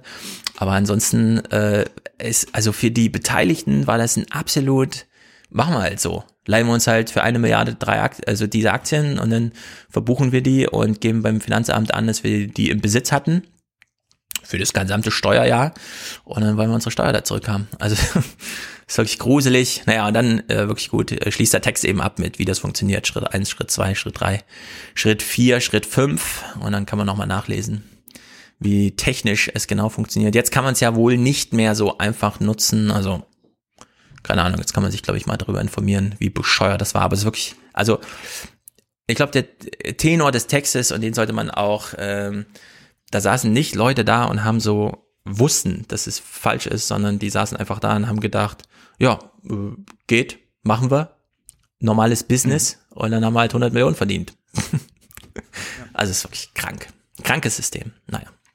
Aber danke für die Aufklärung. Und das eins. wäre ein guter, ein guter, guter Stoff für einen Film, mhm. wenn der deutsche Film wirklich an politischen Filmen interessiert wäre. Zum Beispiel, ja. Da könnte man unglaublich viel draus machen, aber jetzt nicht irgendwie drei gierige nee, äh, genau. Reiche zeigen, die einfach nur sagen, ich will noch reicher werden, dann hat man wieder nichts verstanden, sondern dieses System. Und ich möchte auch gerne den äh, Finanzbeamten dann sehen, der dann mal durch, hm.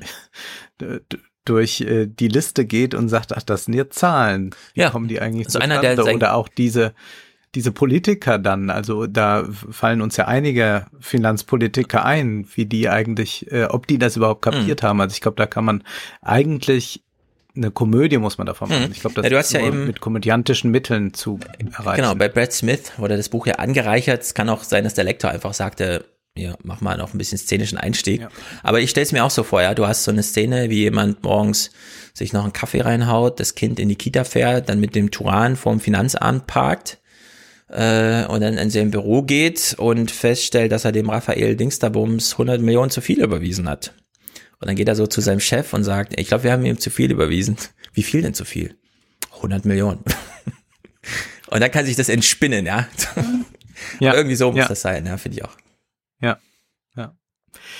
Ich habe einen Text aus der New York Times von Ross Douthat. Ross Douthat ist dort Kolumnist und er ist ein sehr, sehr konservativer. Er schreibt hier aber über Bernie Sanders und sagt, ja, Bernie Sanders, der hat jetzt zum zweiten Mal verloren. Also der Text heißt The Second Defeat of Bernie Sanders. Und es geht um die Proteste jetzt Black Lives Matter. Und zwar schreibt äh, Duthat dort, vor drei Monaten verlor Bernie Sanders seine Chance auf die Nominierung zum Demokraten, nachdem seine sozialistische Revolution kurz davor zu stehen schien, die Bastionen der neoliberalen Macht niederzureißen.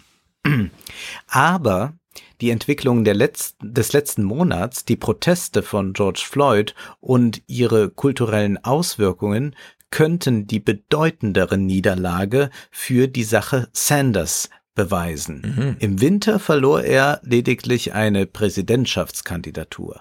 Im Sommer verliert er möglicherweise den Kampf um die Zukunft der Linken. Und zwar sagte er dann weiter, während seiner gesamten Karriere stand Sanders für die These, dass die linke Politik nach den 1970er Jahren vom Weg abkam, indem sie das, was ihr zentraler Zweck sein sollte, den Klassenkampf, die Korrektur der wirtschaftlichen Ungleichheit, den Krieg gegen die Millionäre und Milliardäre durch Kulturkämpfe verdunkelt und durch ein wirtschaftsfreundliches Pro-Wall Street Wirtschaftsprogramm verdrängt wurde. Diese Verschiebung hat dazu geführt, dass die politischen Parteien der linken Mitte, und das gilt natürlich auch für Europa, immer mehr zur oberen Mittelschicht und der Konservativismus immer mehr zu den Arbeitern tendierte. Aber das Versprechen des Senderismus war, dass diese Transformation nicht von Dauer sein muss. Und das wissen wir. Sanders hat ganz stark darauf immer gesetzt. Das zieht sich wie ein roter Faden durch seine gesamte politische Karriere, dass er also den Klassenkampf wirklich als das Entscheidende ansieht, die große Ungleichheit, die er dann auch im Laufe seiner Karriere noch immens gewachsen ist. Und zugleich haben wir aber jetzt bei diesem neuen Wahlkampf doch erlebt, wie sehr auch schon eben diese Kulturfragen oder wir würden heute sagen äh, identitätspolitischen Fragen eine sehr große Rolle gespielt haben, dass man ihm dann auch äh, gerne von dem Establishment der Demokraten den Vorwurf macht, ja, da haben wir ja wieder so einen alten ja. weißen Mann. Also musste er da ähm, sehr viele äh, Gessler Hüte auch grüßen, damit er dann nicht als der alte weiße Mann präsentiert wird. Und äh, Dusset schreibt dann, das wahrscheinliche Endspiel all dieser Turbulenzen ist also die Umverteilung von Elitearbeitsplätzen, die Aufwärtszirkulation der ähm, ethnisch vielfältigeren jüngeren Generation, also das ist jetzt quasi die Konsequenz aus George Floyd und all dem, die Abschaffung vermeintlicher Hindernisse für das Management der Elite Vielfalt und das Einschärfen einer neuen Elite-Sprache, deren akademischer Stil die Berufsklasse entschiedener von den unaufgeklärten Proleten unten abgrenzen wird. Also was du jetzt da sagt, wir haben jetzt diesen Kulturkampf, der findet da oben statt und im, im Management machen die sich auch äh, Platz und in den Zeitungsredaktionen und so weiter und wir haben dann auch eine Sprache, äh, eine entsprechende, die aber so äh, sehr auf Distinktion setzt und so sehr die Differenz betont zu den, wie man vorher sprach oder zu dem gewöhnlichen sprechen, dass damit eine noch stärkere Elitenbildung stattfindet, Wenig wird sich oder gar nichts wird sich strukturell ändern. Die Eigentumsverhältnisse, die bleiben dann unangetastet und äh, diese Leute, schreibt er dann so suffisant, die werden äh, dann ihre Kinder äh, trotz allem Black Lives Matter Gerede weiterhin natürlich auf Privatschulen ja. schicken wollen. Und das Ganze endet dann damit, dass er schreibt, ich bin ein zynischer Konservativer, also können Sie dies als die übliche reaktionäre Allergie gegen die frische Luft der Re Revolution abtun. Aber es ist auch das, was ein Linksradikalismus der alten Garde, von der Art, die Bernie Sanders wieder zu beleben versuchte, einer revolutionären Bewegung voraussagen würde, die so viel vom Establishment an Bord hat. Das Schicksal des Liberalismus sieht seit einiger Zeit aus wie Handschlagvereinbarung zwischen den Machtzentren der Konzerne, der akademischen Welt und der Medien mit einer fortschrittlichen Rhetorik, die entweder beruhigend oder bedrohlich eingesetzt wird, je nachdem, was erforderlich ist, um unzufriedene Fraktionen innerhalb der Elite auf Linie zu halten. Das Versprechen der Sanders-Kampagne war, dass die Einsichten der älteren Linken, vor allem in Bezug auf die Klassensolidarität, diese deprimierende Zukunft verändern und die neuere Linke zu etwas mehr mehr als zu einer Markt der Oligarchie, einem Diversifizierer der Konzernvorstände des Spätkapitalismus machen könnten ein grandios geschriebener Text, äh, wirklich sehr schön zu lesen und diese ähm, traditionellen Konservativen sind ja eigentlich immer sehr geistreich dann doch. Mhm. Und ich kann das wirklich sehr empfehlen und glaube, beschreibt das Dilemma sehr, sehr gut. Ja, äh, finde ich auch sehr inspirativ, de, das mal so darzustellen. Allerdings frage ich mich, äh, ob in Amerika der Klassenkampf tatsächlich so weit in den Hintergrund drückt wie hier, denn wir haben ja bei Josh Hawley schon absolut überraschende äh, Erkenntnisse, äh, also auf seiner Seite da gehabt, dass er plötzlich dann wirklich im Senat steht und sagt, was ist denn jetzt mit mhm. meinen Schulden aus der Bildung für meine Kinder und so weiter. Also, dass man dann doch da reinkommt, das einzuklagen. Und äh, AOC scheint ja da auch immer so ein Klassenkampfargument mit drin zu haben. Ja. Trotz Black Lives Matters äh, als großes Oberthema. Also in der Hinsicht bin ich mal gespannt. Vielleicht ist das auch so ein Text, der mm, nochmal provozieren soll auch, weißt du? Der nochmal ja. so zum, und übrigens, wenn ihr morgen demonstrieren geht, vergesst nicht dieses es ist und ja jenes. Auch, es ist ja auch erstaunlich, es kommt von einem Konservativen. Ja, also das äh, schreibt eben dann heute auch gar kein Linker mehr. Mhm. Das ist ja sehr, sehr beachtlich. Das können wir im Übrigen in Deutschland auch äh, recht häufig beobachten, ähm, dass man auch eine gewisse Angst hat, ähm, diesen ganz klassisch gesprochen, diesen Hauptwiderspruch so stark zu machen. Also es gibt ja die Unterscheidung bei dem Marxismus zwischen Haupt- und Nebenwiderspruch. Der Hauptwiderspruch ist die Ungleichheit. Die Nebenwidersprüche sind eben Fragen der Emanzipation, des äh, Antirassismus und all das. Und äh, ganz orthodox äh, hat man mal geglaubt, dass wenn der Hauptwiderspruch aufgelöst ist, dann lösen sich auch ja. Nebenwidersprüche aus.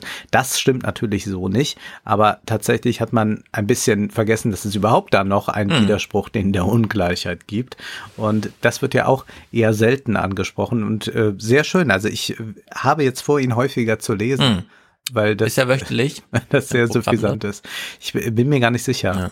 Aber er schreibt, glaube ich, auch sonst, er schreibt auch einige Bücher. Ja. Hat er schon geschrieben. Ja, wahrscheinlich ja. mindestens monatlich. Also mir fällt bei dieser ganzen Thematisierung immer wieder auf, wie unattraktiv einfach die linke Partei ist.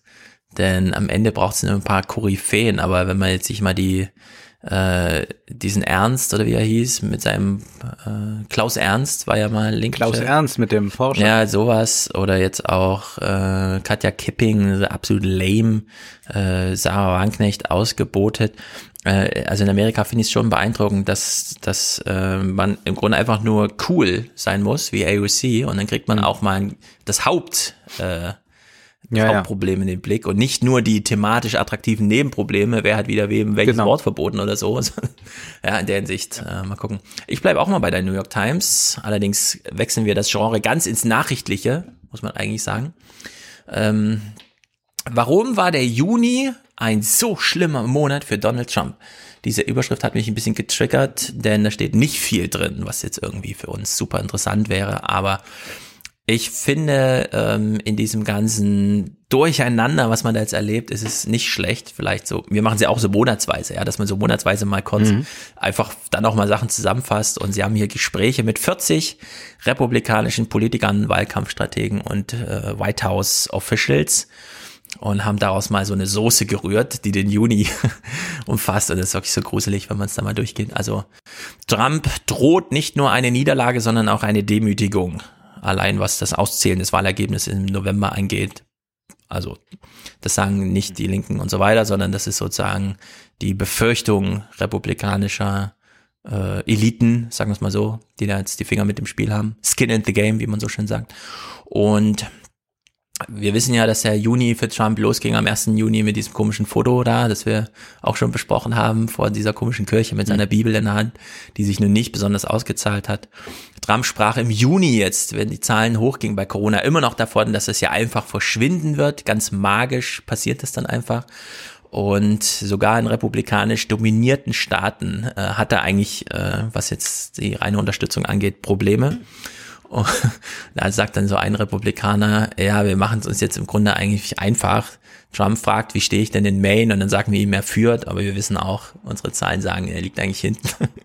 Also man lügt Trump einfach mitten ins Gesicht. Da sagen die hier den, und die wissen, dass es dann geschrieben wird, ja, in der New York Times. Ja. Vielleicht auch, um intern so ein bisschen aufzurütteln äh, Republikaner, und das ist auch so eine Beobachtung, auf die kommen wir gleich bei Bolton zurück, Republikaner äh, rufen immer mal so Trump an, um ihn so aufzumuntern, ihm, ne? aber jeder dieser Anruf geht immer einher mit so einem Umgarnen und übrigens, ich hätte ja auch noch so eine kleine Agenda und so. Also man versucht selbst, äh, also das Pferd, bis es wirklich tot ist, ja, komplett äh, tot mhm. zu reiten hier, Trump.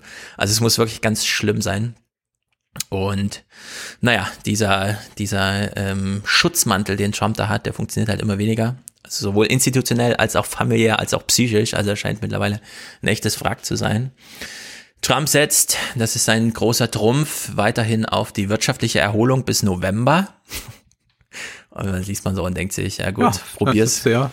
Kannst du machen, hast du auch fünf Monate irgendwie ja, äh, den Kahn umzulenken, aber da wird nicht viel passieren. Und er bleibt absolut stur was die Ratschläge hinsichtlich, du brauchst eigentlich, du musst deine Unterstützung ausbauen. Ja, und es nützt dir nichts, die Hard Rate, äh, Hard Right Base äh, zu radikalisieren. Aber das ist sein Weg, ja, weil da weiß er, wie es geht, auf eine Bühne gehen und einfach zack, und dann wird ihm zugejubelt. Also er geht komplett in den falschen Weg, denken da viele. Äh, der Wahlkampf wird auch immer mehr zur Familienangelegenheit. Kuschner zum Beispiel äh, ist eigentlich gar nicht, also klar, der hat den letzten Wahlkampf auch damit gemacht, aber eigentlich gibt es da diesen Brett Pascal, aber das muss wohl so sein, dass sie in Konferenzen schon zusammensitzen. Und jedes Mal, wenn Brett Pascal, der diesen grandiosen digitalen Wahlkampf gemacht hat, äh, irgendwie das Wort ergreift, äh, meint Kuschner so, er müsste jetzt auch mal was sagen und drückt ihn sozusagen zur Seite bis hin zu Shut up, ja, dass sie sich da wirklich mhm. anbrüllen bei diesen Sitzungen vor, also vor dem Stab. Naja, Kushner jedenfalls bringt sich immer mehr selber in die Rolle, Chefstratege des Wahlkampfs zu sein, sichert sich dann aber auch ab, und das sind nun Originalzitate, die von Kushner in dem Text stehen. Am Ende des Tages ist Trump der Chefstratege. Unsere Arbeit besteht daran, ihm Informationen und Ideen zu präsentieren, aber Trump entscheidet. Ja, also hier wird schon mal sozusagen die Verantwortung zugeschrieben bei dem, was dann passiert. Chris Christie, einer der wenigen, die Trump noch anrufen und ihm sozusagen klar sagen, dass es hier gefährlich für ihn wird, äh, meinte, Trump solle mal den 2016er Wahlkampf wiederholen und vor allem Make America Great Again, die Botschaft zu vermitteln. Mhm. Es gibt aber gerade gar keine Botschaft, denn Keep America Great da hat man ja lange drauf hingearbeitet, dass das die Botschaft ja. wird, die funktioniert gerade gar nicht. Also Keep America Great da ist nichts zu machen, da macht sich auch Biden sogar lustig. Ja, mit diesen Reden, äh, tired of winning, wir werden so viel gewinnen, ihr werdet sagen, ja. lieber Präsident, hören Sie auf zu gewinnen. Und gleichzeitig sieht man in diesem Video, wie die Todeszahlen dann bei Corona immer weiter hochgehen ja. und Biden dann nur noch drüber kommentiert, äh, it's enough, ja. Und das ist dann. Zitat Trump, genug gewinnen, ja, wir haben genug verloren. Ja. Naja, also in der Hinsicht ein ganz guter Überblicksartikel, der ja, einfach nochmal so eine Stimmungslage zusammenfasst. Und eine Sache nochmal ausspart, aber die finde ich ganz interessant, weil die sich auch so langsam äh, niederschlägt. Mittlerweile fehlen ihnen ja alle Strategien in diesem Wahlkampf. Sie haben keine Botschaft, sie haben keinen richtigen Gegner. Und da gab es bei CNN letztens so ein lustiges Gespräch, wo sie so einen Typen, der zu Hause Baseball Cap zu Hause sitzt und so, so ein typisches Homeoffice halt, ne? Mhm. Die Experten haben nicht mehr Krawatte an und machen hier irgendwie ja, so, sondern ja. die rufen da irgendwelche. Aber die Botschaften sind mittlerweile immer ganz gut. Weil da meinte auch der eine, ja, die Republikaner, die wissen gar nicht mehr, wie man Wahlkampf macht. Weil die haben zuletzt gegen mhm. eine Frau und gegen einen Schwarzen mhm. gekämpft, die letzten zwölf Jahre, und haben gedacht, das ist ja einfach, Selbstläufer im Grunde. Und jetzt ähm, mhm. kämpfen sie aber eigentlich gegen das weiße Establishment. Also Joe Biden ist ja nun ja. wirklich 40 Jahre Establishment und so. Und genau dagegen fällt ihnen nichts mehr ein. Obwohl es bisher immer hieß, ja. ich komme nicht aus Washington, ich räume da mal auf, das Establishment muss weg. Und jetzt haben sie eigentlich so einen Establishment-Kandidaten und wissen nicht, was sie tun sollen. Also sind absolut verzweifelt. Und das ist schon interessant, ne, wenn man sich das mal so anguckt, wie hier also viele Traditionen einfach überhaupt nicht mehr funktionieren. Und ja, Trump halt. Was soll er jetzt machen noch fünf Monate, fragt man sich so ein bisschen, ja, wenn man es zum Juni liest. Vielleicht gibt's im Juli wieder so einen Text, aber das ist einfach, das ist wirklich brutal. Aber auch gut, weil wir wollen ja alle nicht, dass Trump nochmal regiert. Deswegen kann man das Ich bin so ja immer noch skeptisch, lesen. wer weiß, wer weiß, wer weiß, äh, wie verrückt ja, sich da ja. noch alles entwickelt. So Werden wir vielleicht auch noch in ein, zwei Monaten tatsächlich über Kanye West reden müssen? der sich nee, anschickt, auch Präsident zu werden, aber ich glaube eher nicht. Das kann er mit ja. seinem Bro Elon Musk ausmachen, der würde ihn ja wählen. Also Elon Musk wird ja auch immer verrückter, ja. wirklich. Das ist schon sehr, sehr stark. Er hat eigentlich der Börsenaufsicht versprochen, nicht mehr so blöde zu twittern, um ja. die Unternehmen zu schützen, aber wer weiß, es geht drunter und drüber. Wir bleiben in Amerika mit einem Text von Alex Hochschuli. Der Text heißt The Triumph of American Idealism. Hm. Und der ist am 17.06. erschienen auf dem Blog Damage. Die stehen in der Tradition der kritischen Theorie, könnte man sagen, so ein bisschen auch psychoanalytisch angehaucht. Und es geht um Black Lives Matter. Und das ist ein Text, der mich umgehauen hat.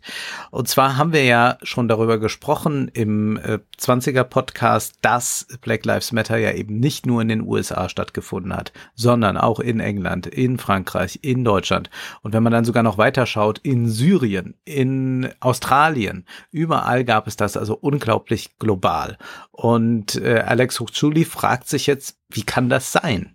Und dann sagt er, es wäre eine Sache, wenn die internationalen Black Lives Matter Proteste echte Solidaritätsproteste wären, wenn es sich um Zusammenschlüsse von Nicht-Amerikanern handeln würde, die als Nicht-Amerikaner handeln und ihre Besorgnis über ein bestimmtes amerikanisches Problem zum Ausdruck bringen. Aber aus den Demonstrationen geht klar hervor, dass ein Teil der Begeisterung einen merkwürdigen Kurzschluss zwischen amerikanischer und nicht-amerikanischer Identität beinhaltet. Dabei handelt es sich um Nicht-Amerikaner, die sich wie Amerikaner verhalten, die über ihre Beteiligung an den Problemen Amerikas fantasieren und eifrig die Slogans und Utensilien eines eindeutig amerikanischen Protests übernehmen. Und was er hier also beschreibt, ist, dass wir die amerikanische Welt in dem Sinne hier nicht verlassen. Wir haben nicht jetzt da die, die Weltmacht, die nicht mehr richtig existent ist und jetzt kommt hier was Neues. Nein, Amerika ist jetzt gerade noch viel stärker der Orientierungspunkt. Weiter heißt es dann, in ganz Europa kursieren Meme über, wie kann man seiner Fam wie kann man mit seiner Familie über Rassismus sprechen, die direkt aus amerikanischen Quellen übersetzt wurden. Einem dänischen Freund zufolge schreiben alle auf Englisch für eine Demonstration in Dänemark oder wenn sie auf Dänisch schreiben, wird die Syntax aus dem Englischen übernommen und klingt für das dänische Ohr seltsam. Was könnte weißes Privileg, fragt er dann auch weiter, weil man auch fragen muss, wie weit ist das denn überhaupt übertragbar, in Finnland, in Polen oder auf dem Balkan, wo es ebenfalls Solidaritätsproteste Proteste gab, bedeuten. Dieses Privileg hat diesen Ländern im 20. Jahrhundert wenig genützt. Das heißt nicht, dass es in diesen Gesellschaften keine Rassenvorurteile äh, gibt, aber die Wurzeln sind ganz anders. Wichtiger als die Auslassung sozialer und historischer Spezifität ist jedoch die einfache Tatsache, dass Nicht-Amerikaner mit ihren eigenen Problemen fertig werden müssen. Wie es ein scharfsinniger deutscher Student in der Financial Times formulierte, ich fürchte, dass die Leute äh, lieber gegen Dinge protestieren, die in Amerika geschehen, als sich selbst zur Rechenschaft zu ziehen. Und dann schreibt Hochschuli, tatsächlich hat das rechtsextreme Massaker in Hanau Anfang dieses Jahres, bei dem neun Menschen, meist kurdischer und türkischer Herkunft, ermordet wurden, nicht annähernd so viele auf die Straße gebracht. Und das kann man ja ganz deutlich bestätigen. Er geht dann auch auf Brasilien ein. Brasilien versucht es auch einfach zu adaptieren. Aber das Problem bei Bolsonaro sei ein ganz anderes. Und das Problem der Polizei in Rio de Janeiro zum Beispiel, da kommt er drauf zu sprechen, ist auch nicht so einfach vergleichbar. Jedes Jahr werden da etwa 50 Prozent mehr Bürger getötet als in den USA. Also diese Importe, die man da jetzt macht, dieser Proteste sind überhaupt nicht nötig. Man hat die großen Probleme vor Ort, zum Teil viel schlimmer. Und er spricht dann über Amerikanismus und Anti-Amerikanismus.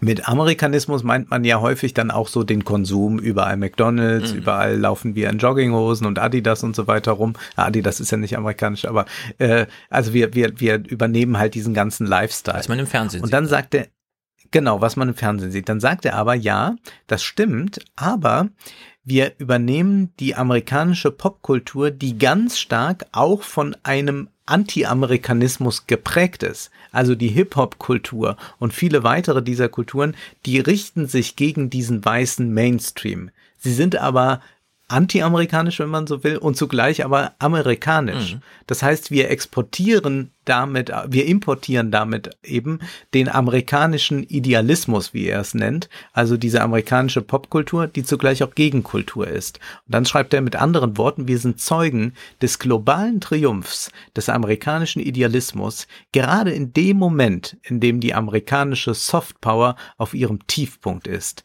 Für die jungen Demonstranten in den reichen Ländern der Welt sind die Sünden ihrer Länder in Wirklichkeit amerikanische Sünden. Wie ein Freund aus, dem Low, äh, aus den Low Countries, Anton Jäger, mir gegenüber feststellte, ist die Art und Weise, wie Niederländer kein niederländisches Problem mehr erklären können, ohne sich auf amerikanische Kategorien zu berufen, wirklich schockierend. Die medialisierte Darstellung von Problemen ist an die Stelle der tatsächlichen Probleme getreten und schlimmer noch, die Darstellungen sind die Probleme eines anderen, einer anderen Gesellschaft. Die Globalisierung der Wokeness löscht nationale politische Kulturen und sogar ihre eigenen Traditionen des Antirassismus zugunsten einer US-amerikanischen Vorlage aus. Sehr stark dann nochmal formuliert, aber auf jeden Fall ein Text, über den es sich nachzudenken mhm. lohnt, weil das ja doch gerade nochmal in Bezug auf Hanau auch nochmal in Erinnerung, nee, Karneval wird gefeiert, da gibt es nix und das Einzige, was ausgefallen ist, war, glaube ich, die ZDF-Fernsehsitzung am gleichen Tag, mhm. ja, da hat man sich dann doch nicht mehr zu durchgerungen. Ansonsten gab es ein paar wütende Tweets, vielleicht drei, vier Kolumnen, so ging das durch und hier haben wir es mit äh, zweifellos einem schlimmen Vorfall zu tun in den USA und wir haben direkt Riesenproteste in Deutschland, die ja erst einmal nicht in direkten Zusammenhang stehen. Also die, die, die Polizeigewalt in den USA hat jetzt mit unserer Polizei erstmal viel weniger zu tun, wenngleich wir auch strukturelle mhm. Probleme mhm. haben, die ein Horst Seehofer einfach äh, ausblenden ja. möchte. Aber das ist schon sehr erstaunlich, weil man wird hier auf einiges hingestoßen, was ja auch dann sich zeigt, wie das in den sozialen Medien sich immer so Bahn bricht. Also ja, sehr, sehr empfehlenswert. Ja, also Globalisierung der Wokeness ist äh, ganz wunderbar gefasst, weil hm, Wokeness ist nun mal, ich glaube, die Rolle von Influencern und so weiter wird unterschätzt. So ein Stadtrat könnte man super attraktiv machen, wenn nur ein Influencer bereit wäre, davon zu berichten, und zwar in Influencer-Manier. Meistens hat man es ja so, dass die deutschen Influencer in dem Moment, wo sie mit Politikern in Kontakt kommen, wieder in so einen Tagesthemenmodus, wie sie sich so Tagesthemen vorstellen, ja. verhalten, statt ja. einfach ihren Influencer-Teil da weiterzumachen. Und äh, alles, was in dem Text drinsteht, klingt für mich so nach dem Housewives-Paradox.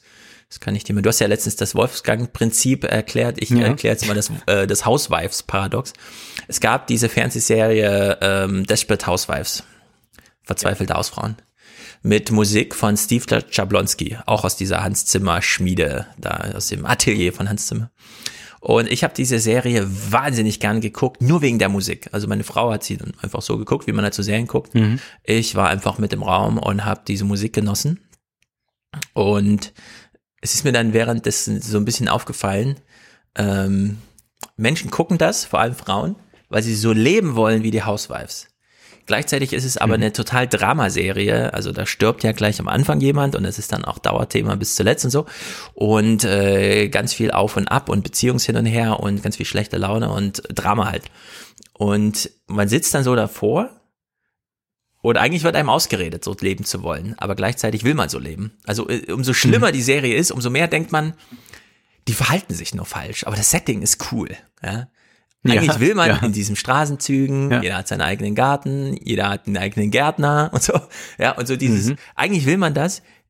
Und man differenziert so subtil, man macht sich das nicht klar, aber ganz subtil differenziert man zwischen dem Setting, das man sieht, und den Personen, die sich darin falsch verhalten. Und das scheint ja wieder so zu sein bei diesem Umgang mit Amerika. Mhm. Ja.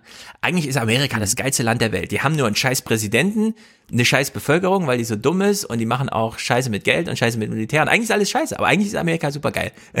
und das kriegt man mhm. dann nicht, nicht mhm. auf einen Nenner. Also das fließt dann immer so mit, bis man dann zu so einem Anti-Amerikanismus, Amerikanismus kommt, wenn man irgendwelche Hollywood-Filme schaut, die dann gleich damit ja. beginnen. Also wir haben zum Beispiel letztens wieder London Has Fallen geguckt. Ja, also der typische Schrottfilm, ja. den man aber dann trotzdem irgendwie mal ja. guckt. Und wie beginnt der? Naja, da wird halt eine amerikanische Drohne, fliegt auf so eine Hochzeitsfeier und bombt da einfach mal 50 Leute weg. Und man denkt sich so, das ist nicht okay, Amerika, was du da machst. Aber der ja. Film, den du darüber machst, der ist super geil. Also irgendwie so äh, mhm. schwimmen wir das ja hin und her. Das ist wirklich verrückt. Und das äh, können wir gleich mal zum Anlass nehmen, denn wir haben es jetzt hier mit einem Buch zu tun. John Bolton hat ein Buch über seine Zeit im Weißen Haus geschrieben und man fragt sich so ein bisschen, was ist hier los? Ja, was ist hier los? Hast du dich noch mehr gequält, als ich mich mit Brad Smith gequält habe? Nein, ich habe mich nicht gequält, denn es ist äh, tatsächlich ein Buch für politische Feinschmecker, sagen wir es mal so. Sofern sie bereit sind, von den 500 Seiten die 450, in denen John Bolton einfach nochmal darstellt, dass er ein super geiler, sich auskennender Außenpolitiker ist, einfach mal zu ignorieren und auf die Filetstücke hm. da drin, die Bolton auch besonders ja. wichtig waren, zuzugreifen. Das versuchen wir jetzt auch gleich mal so ein bisschen rauszuschälen. Also es ist wirklich ein 500 Seiten langes Buch, in dem jemand behauptet, also eigentlich bin ich der beste Außenpolitiker aller Zeiten äh, mich hat nur der Ruf zu einem falschen Zeitpunkt ereilt und so. Ja? Irgendwie so. Und es ist jetzt besonders interessant, dass nun äh, Juli ist und Hamilton im, im, äh, im Fernsehen kommt, man einfach so ein Musical guckt, weil Hamilton ist ja auch, das heißt ja in American History. Es bezieht sich auf die Gründungsjahre kurz nach dem Krieg. Man hat sich von England gerade so abgekoppelt und dann versucht man, naja, so so eine Verfassung zu entwickeln und einen Finanzsektor aufzubauen und die Sache halt so zum Laufen zu bringen, was wir heute als Amerika kennen. Und da gibt's eine ganz interessante Szene Alexander Hamilton versucht seinem Counterpart äh, Aaron Barr nochmal zu erklären, naja, wenn du hier Politik machen willst, das ist nicht einfach nur geil, ich bin jetzt da und bin wichtig, sondern es gibt hier so Aufgaben zu lösen. Hör mir zu, ich kenne mich schon aus, ich mache das schon ein paar Jahre so ungefähr. Und wir hören mal so 30 Sekunden rein. Äh, also am Anfang hören wir Alexander Hamilton, der sagt, es ist super kompliziert, Politik zu machen. Und dann hören wir ähm, Aaron Barr, der dann so sagt, aber ich will trotzdem, ich will trotzdem. Und was will er eigentlich? Und das müssen wir uns mal genau anhören. When you got skin in the game, stay in the game. But you don't get a win unless you play in the game. Oh, you get love for it, you get hate for it, you get nothing if you wait for it, wait for it, wait. God help and forgive me. I wanna build something that's gonna outlive me. What do you want, Bert? What do you want, Bert? If you stand for nothing? I wanna be in the room where it happens, the room where it happens. I Wanna be in the room where it happens, the room where it happens. So, also der Hamilton versucht dem Bar zu erklären, oder Bur heißt er, B-U-R. Ja, also wenn du Politik machen willst, das wird gefährlich, das wird brutal, du musst dich hier richtig investieren, du musst emotional dabei sein, du wirst Niederschläge, Niederschläge erleiden, es wird demütigend, es wird anstrengend, aber am Ende hast du vielleicht was geschaffen, was dich überlebt, so, ne? Und die Antwort von Boa ist dann einfach so, ja, ich will einfach in den Raum, wo es passiert. Ich will in the room where it happens, also das Oval Office ist hier ganz konkret gemeint. Ja. Und äh, jetzt ja. schreibt John Bolton dieses Buch, The Room Where It Happened, ja, blickt sozusagen zurück und sagt, äh, da war ich. so im Sinne von mhm. die Trophy, ja. Also man schön, versucht ja. die zu erklären. Es ist wirklich, du musst da ein bisschen was machen. Und dann, ich war einfach da. Abgehakt, ja, so mhm. Bucketlist-mäßig, Biografie, ja, mhm. fertig. Und so ist auch dieses Buch gemeint irgendwie. Also ich war da, ja, als, als wir hier Außenpolitik mhm. gemacht haben. Die wichtige Außenpolitik. Naja, Also so geht's also los und äh, dieses Buch ist, ist nun wirklich zweischneidig, denn es ist auf der einen Seite ein super langweiliges, äh, der härteste, rechteste, konservativste Außenpolitiker Amerikas, der äh, eine Atombombe auf Teheran werfen will und von Nordkorea gar nicht zählt und Europa fuck the EU so ungefähr, ja. Schreibt halt nochmal ein Buch mhm. über seine Ansichten, die können uns alle nicht interessieren, aber zwischendrin fädelt er halt nochmal so rachemäßig ein, ne? und versucht Trump wirklich zu killen. Also das ist sozusagen das Killerbuch. Es ist, äh, wird nochmal unterstützt, dadurch, dass es aus der konservativen Ecke selbst kommt. Ja. Aber es wird halt richtig brutal. Und das ist auch nicht ganz uninteressant für uns, denn wir wollen ja, dass Trump auch möglichst brutal abgesäbelt wird für sein Zeug, den er hier angestellt hat. Und der Einstieg bestätigt nochmal, was wir schon lasen in A Very Stable Genius, nämlich die Trump-Administration ist im Grunde nichts schlüssig Zusammenhängendes, sondern einfach nur so ein großes Chaos äh, alle gängigen Theorien, schreibt Bolton, sind falsch. Zum Beispiel diese Idee, Trump sei schon immer bizarr gewesen, am Anfang so ein bisschen unsicher und jetzt hat er sich halt berappelt und macht so seine Agenda. Ja. Nee, nee, äh, so einfach darf man es nicht sehen, denn Trump hatte klare Ziele, als er ins Amt kam und dann kam er halt in the room where it happened rein, ins Oval Office, hat sich an seinen Schreibtisch gesetzt und dann hat er festgestellt, ich bin ja hier von lauter egoistischen und dann nennt Bolton es immer ganz despektierlich, Erwachsenen im Raum umgeben. Ja, die mich die ganze hm. Zeit hintergehen. Also es ist genau wie hm. in äh, Where's David Genius geschrieben von den beiden äh, Washington Post Journalisten man hat ihn halt konstant hintergangen, bis er komplett paranoid gar nicht mehr wusste, wer ihm da welche Ratschläge aus welchen Gründen gibt und so. Und diejenigen, die eben von Beginn an zu diesem inneren Zirkel gehörten, die haben ihn halt auch hermetisch abgeriegelt.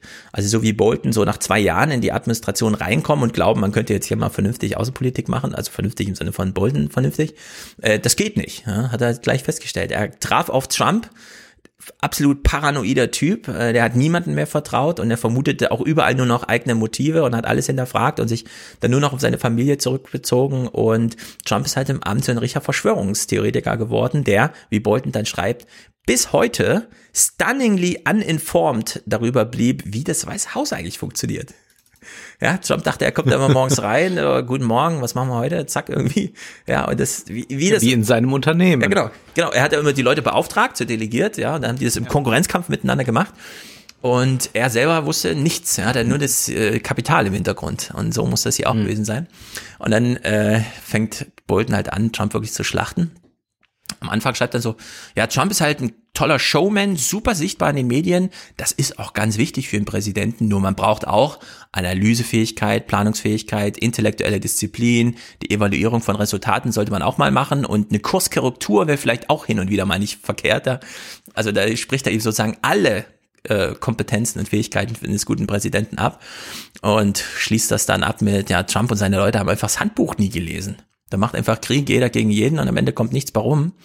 Äh, so ein Bild, dass er so andeutet ist, die Trump-Administration arbeitet wie so eine Daytrader-Agentur. Da wacht man halt morgens auf und dann macht man acht Stunden Politik und geht abends schlafen und am nächsten Morgen ist ganz egal, was am Vortag passierte. Dann beginnt man wieder bei Null und versucht den Tag wieder bei Null abzuschließen kennt man auch so ein bisschen von der Bundesbank. Ja, am Ende des Tages müssen die Konten ausgeglichen sein und am nächsten Tag versucht man halt das Kunststück wieder und äh, da gibt's keine großen Zusammenhänge irgendwie. Also es muss äh, ganz bescheuert sein. Naja, Bolton jedenfalls beschreibt dann so seinen Weg in die Administration und dann ist wirklich unglaublich, dass hier über einen Narzissten geschrieben wird, nämlich über Trumps Weißes Haus, von einem Narzissten, der nun wirklich alle Maßstäbe von Narzissmus sprengt. Ja. Also John Bolton muss wirklich ein super Idiot sein, auch so im Nahkampf. Ich wollte keine Membership Card, sondern die Driving License fürs Weiße Haus. Ja, das, ist, das sind so Sätze, die da in dem Buch drin stehen. Grandios. Ja, beschreibt er halt, was er für ein toller, engagierter Beamter ist und dass er ja, egal ob er jetzt gerade Außenminister ist oder nicht, oder Sicherheitsberater oder nicht, ja, egal was, er macht auf jeden Fall gerade Außenpolitik.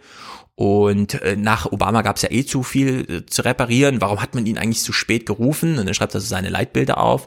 Für die Wirtschaft, Adam Smith, ja, für die Society, Edmund Burke, also alles so die vom alten Schlage. Mhm. Dann äh, mhm. natürlich die Föderalisten Papers für, für das Regieren, also die konservative Auslegung der Verfassung und so weiter. Äh, dann hat er zwei Vorbilder für Außenpolitik, nämlich Dean Acheson, äh, das ist so Generation Nachkrieg, NATO-Mitgestaltung, Marshallplan mitgedacht und so weiter. Und John Foster Dulles, das ist dann wahrscheinlich sein Nachfolger gewesen, Sowjetunion, Hasser, NATO-Mitgestalter und so weiter. Ja. Also das sind so Er lebt so im Grunde in diesem, Kissinger ist noch zu liberal. Das kann sein. Äh, kommt ja. auch immer mal im Buch vor, so ein bisschen. Äh, ja. Er ist auf jeden Fall hier so dieses, nach dem Zweiten Weltkrieg haben wir eine Weltordnung geschaffen und die müssen wir jetzt erhalten und alle, die uns äh, da den Leitstern geben können, sind die, die das damals gemacht haben. Also da ist er so ganz, wenn er so ein Musical thematisch gestalten müsste, würde er wahrscheinlich ja die Nachkriegszeit, die zehn Jahre nach dem Krieg, das Weiße Haus oder so gestalten. Also ist wirklich. Naja, und dann beginnt er so, er macht sich absolut lustig über die Kabinettsliste, die allererste von Trump, äh, auch wie die dann so auseinanderzufallen ist mit diesem Flynn und so weiter und Tillerson, ja, das ich, also macht sich nur lustig über Tillerson. Ähm, dann wieder solche Sätze hier. Viele hätten Trump äh, Bolton als Außenminister empfohlen, also so, äh, äh, was ihm so Leute gesagt haben, ne? Ja, also dem Trump haben mhm. ganz viele gesagt, nimm doch mal den Bolton als Außenminister. Aber dem hat dann irgendwie mein Bart nicht gefallen oder so. Also diese Legende kocht da auch nochmal ordentlich durch.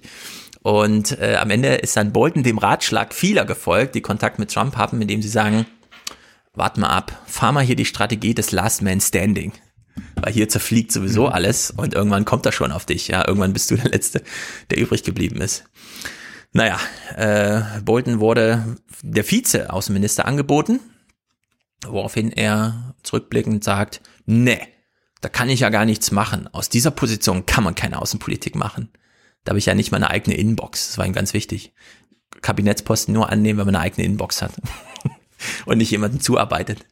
Naja, Bolton äh, macht sich dann über Tillerson sehr lustig, da wird mir da fast so kapitelweise. Ähm, diesen Vizeposten hat ihm wohl auch so einen Spruch begleitet mit, mach doch den Vizeposten bei Phil Tillerson, der hält doch eh nicht lange durch. Ja, also so, so ein richtiges Nachgetrete mhm. und naja, am Ende ging er dann jedenfalls leer aus in dieser ersten Runde und äh, Trumps Rekrutierungsmethoden, das ist nämlich der Grund, sind unkonventionell und launenhaft. Da hätte man ja eh nicht groß mitarbeiten können. Äh, Bolton suhlt sich dann, es ist so eine eigene Geschichte für sich, nochmal darin, wie diese Personalien da alle auseinandergebrochen sind. Also das minutiöses Aufarbeiten, ja, so richtiges mhm. Nachgetreten. Während er dann gleichzeitig immer so Zitate rausholt. Ähm, während einer Mar-a-Lago-Sitzung an irgendeinem Wochenende hat ihm Bolton dann ein Gast erzählt, dass Trump several times zu diesem jenen Gast meinte, I'm starting to really like Bolton. Also so ganz billig irgendwie das so reingebaut, ja, aber auch ja. irgendwie am, amüsant. Naja, dieses Narzissmus-Level ist äh, wirklich beeindruckend, weil er dann auch immer dieses jedes Zitat, das ihn irgendwie schmückt, ne, was ihm als Deko ausgelegt werden kann, hat er drin. Bannon meint dann irgendwann mal, help me out here, Ambassador, ja, weil Bannon weiß dann auch nicht mehr weiter, also holt er sich extern Rat, wo natürlich bei John Bolton, ist doch klar. Naja, es ist jedenfalls äh, ein drunter und drüber ich lese mal nicht diese ganzen Zitate vor, wie äh, toll Bolton ist aus Sicht von Bannon, Trump und so weiter, bis er dann halt mal da in der Politik mitmachen durfte. Ähm, er kommt dann zurück auf diese Beschreibung, wie läuft eigentlich diese, diese Politik mit Trump irgendwas mit Ausland macht und so. Und äh, diese Sicherheitsbriefings, dass Trump da relativ viel selber quatscht und das auch nur zweimal die Woche macht und wenn, dann muss man ihm ein Video zeigen oder ein großes Bild, ist ja bekannt. Jedenfalls gab es ja zwischenzeitlich den ähm, Kelly aus dem Militär heraus äh, als Stabschef im Weißen Haus. Und da gab es hier einmal Streit äh, zu bla bla irgendwas aktuellen Kriegen, in dem Fall so ein bisschen Venezuela. Und da muss Kelly über Trump gesagt haben, nachdem Kelly, der nun selber einen äh, Sohn als Soldat in einer dieser Auseinandersetzungen verloren hat, ähm, ja, du trägst ja hier die schwerste Last des Krieges auf deinen Schultern und so weiter. Ja, so also als Klaps, aber jetzt will ich mal hier Golf spielen gehen mhm. und so. Und dann sagt Kelly über Trump, und das steht wirklich als Zitat so im Buch drin, Trump doesn't care what happens uh, to these guys, unseren Soldaten. Mhm. Und er schließt dann nochmal an, Uh, he says he would, it would be cool to invade Venezuela. Es wäre einfach cool, in den Krieg zu ziehen. Ja, und das sind so Sätze, wenn man jetzt schon wieder hört, dass angeblich Russland ähm, äh, hier Kopfgeld auf amerikanische Soldaten auszahlt und mhm. so weiter und haben gesagt, nee, die sind mir voll wichtig, diese Soldaten. Und äh, dann hier solche Zitate von Kelly überliefert sind, da sind auch die 499 anderen Seiten egal. Das sind dann die Seiten, die richtig platziert im Wahlkampf dann wirklich nochmal prägen können. Kelly muss auch sehr häufig über Bolton äh, gesagt haben, äh, über, über Trump zu Bolton gesagt haben. Also es ist direktes Zitat, was Bolton aufge, im Gespräch mit Kelly äh, erhalten hat. Uh, what if we have a real crisis like 9-11? Ja, wenn wir so einen ja. Typ im Weißen Haus haben. Das ist natürlich, also er hat hier aus der, im Amt des äh, Planungsstabs ja, von, von Trump so gesprochen. Naja, richtig interessant. Wir überspringen mal dieses ganze, äh, Biden hat, äh, Bolton hat eine Meinung zu Iran und so, ja. Das kennen wir alles. Ja. Das muss niemanden interessieren. Ähm, das China-Kapitel. Da hat er sich wahrscheinlich auch nicht großartig geändert. Ach, das ist genau der gleiche, wie man es immer, aber er hat ja. nochmal so ja. hunderte Seiten lang, ja. Nordkorea, Iran, ja. ich bin der beste Außenpolitiker aller Zeiten. Aber das China-Kapitel ist wirklich interessant und da kam ja auch dieses eine Zitat her, was dann wirklich die Runde gemacht hat. Trump. Wenn er Trump, also wenn Trump auf China guckt, dann ist es für ihn immer Wirtschaft, Trade, Zölle und so weiter. Wenn Bolton auf China guckt, ist das immer das größte Militär der Welt, die strategische Ausrichtung des ganzen Landes, die Eroberung der digitalen Sphäre und so weiter. Und da sieht man schon, wenn das mhm. Kapitel so losgeht, nee, das passt nicht zusammen. Also da sieht man so richtig, die beiden werden beim Thema China nicht grün miteinander, ja, weil der eine sieht die nationale Sicherheitsbedrohung und der andere sieht nur so einen Deal, den man dazu machen kann. Und äh, Bolton schließt dann auch mal an, für China braucht man Superhuman Politik. Ja, das können nicht irgendwelche Leute machen, sondern da müssen die mhm. Profis ran. Und Trump ist keiner und er hat auch keinen Stab dazu. Naja, er beschwert sich jedenfalls sehr, dass es in Sachen China immer nur Laber-Sessions gab. Trump hat die konkurrierenden Meinungen ins Oval Office geholt und hat sich das sieben Minuten angehört und danach hat er gesagt, ja, pff, whatever, keine Ahnung. Und am nächsten Tag ging das halt wieder los und nichts kam vorwärts. Und dann äh, hat er hier diese Szenerien. Ein Highlight äh, war, als Xi im Gespräch mit Trump bei diesen ganzen Treffen und so weiter sagte, äh, ich will mit dir noch sechs Jahre arbeiten. War natürlich für Trump total schmeichelnd, dass der Xi zu ihm sagt, ja. ah ja, du glaubst auch, ich krieg eine zweite Amtszeit. Und Trump muss dann geantwortet haben, also es sind Originalzitate, die so drinstehen, ne? Trump hat dann irgendwie geantwortet, ähm, ja, das sagen die Leute auch. Äh, das ist ja auch blöd mit diesem Two-Term Constitutional Limit auf amerikanische Präsidentschaften.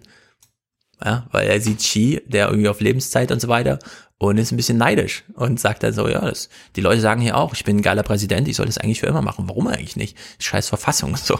Ja, also ihr ist, ähm, wenn man sich mal überlegt, dass wir mit Obama so Verfassungsprofessoren, Juristenprofessoren da im Amt hatten und so weiter, das ist wirklich ein richtiger Abfall also Abfall im Sinne von, da ist richtig ein Niveau abgesunken. So ein bisschen wie de Maizière als letzter Jurist im Innenministerium und dann sieht man, zu was es so führt, wenn der Seehofer da die Geschäfte führt. Ja.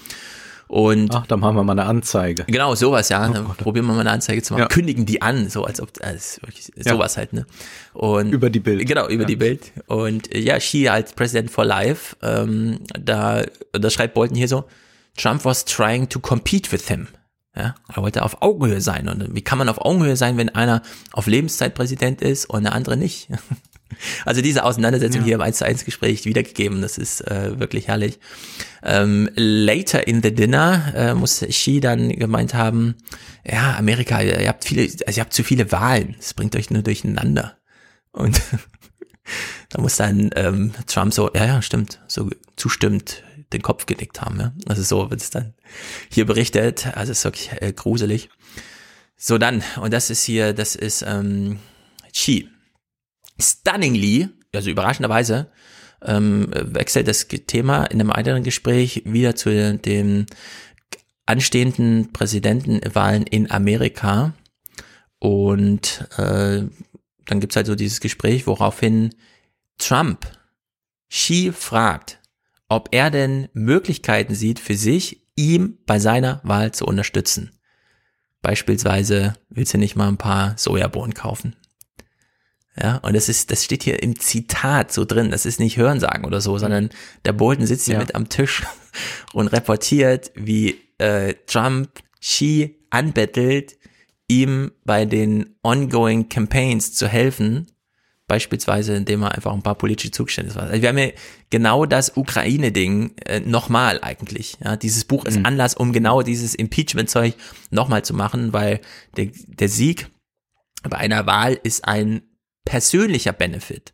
Auch wenn die Leute sagen, das haben wir ja auch schon besprochen in 29er, das ist ja auch fürs Land gut. Nee, da geht's erstmal, das ist erstmal ja. eine persönliche Angelegenheit, eine Wahl zu gewinnen. Und da kann man nicht die Amtsmacht missbrauchen, um so einen Wahlgewinn herzustellen. Also in der Hinsicht ist das hier wirklich äh, brutal, was hier drin steht. Auch wenn, äh, also sagen wir so, Bolton schreibt das im Zitat, was hier gesagt wurde, schließt ja. dann aber nochmal an, ähm, I would print Trump Trump's exact words, but the government publications uh, review process has decided otherwise. Also er deutet nochmal an, es war sogar noch schlimmer. Ja, es gibt hier mhm. im Verlauf dieses Gesprächs noch Sachen, ja. da hat das Weiße Haus gesagt, das darfst du nicht publizieren. Und das hat man Bolton auch so deutlich gesagt, äh, du musst diese Text Textstelle rausnehmen, sonst kann das ganze Buch nicht erscheinen, dass Bolton hier Zugeständnis gemacht hat, was uns auch was vermittelt. Ja, also hier muss es. Äh, Aber mit ein bisschen Fantasie kann man absolut, das, glaube ich, dann vervollständigen. Ich finde, das reicht schon. Es ist schon impeachable, was hier so drin steht. Aber man kann es auch noch mal andeuten, dass es da noch mehr gibt. Ja, das ist an der Stelle gar nicht so falsch. Naja, John Bolton super sauer auf Trump, weil er dieses Problem der nationalen Sicherheit einfach nicht sieht und alles diesen Trade Deal Gezanke unterordnet. Und das gibt dann so verschiedene, ähm, soll man sagen, so Spartenkrimis, beispielsweise diese ganze Geschichte mhm. um Huawei. Also den Netzwerkausrüster mhm. mit 5G hat man dann auch Kontrolle über das amerikanische Netz und so weiter. Und äh, da arbeitet sich Bolton dann wirklich seitenlang an diesem Nunchen ab, dem Finanzminister, weil dem war das alles scheißegal. Der wollte einfach nur einen coolen Deal mit China. Und wenn das bedeutet, dass wir hier äh, Huawei und so, ja, spricht er auch wenig dagegen, ehrlich gesagt. Wir machen es ja in Europa ja auch, aber Boltons Sachelage ist halt klar, nee, das muss alles rausgehalten werden. Und da geht's halt richtig zur Sache. Und dann gibt's ja auch äh, so Sachen, dass ähm, Trump sich mal auf die eine Seite schlägt und mal auf die andere bei diesen Auseinandersetzungen und dann macht er halt auch mal Bolton so Zugeständnisse. Dann allerdings ruft Xi an als ähm, äh, chinesischer Präsident. In dem Moment wissen alle im Raum, jetzt ist eh alles egal, was wir gesagt haben, jetzt müssen wir erstmal abwarten, was die beiden wieder mit spontan miteinander klären. Woraufhin dann Trump am Telefon Zugeständnisse macht, dann rennt Bolton aus dem Raum, sagt seiner Sekretärin, hier, dieses Telegramm muss sofort nach China um ähm, inhaltlich einzufangen, also China zu widersprechen, schriftlich, bevor die Chinesen selbst das Telefoninhaltszeug schriftlich ans Weiße Haus zurückmelden und damit es sozusagen Ach in die so, Bücher schreiben. Ja, ja. man fragt sich ja. bisschen, so machen die da Politik mit China, ja, wo man sich echt, also wo man auch in Europa sieht, wie feinfühlig und so alle vorgehen jetzt und mit Hongkong und so weiter, ja.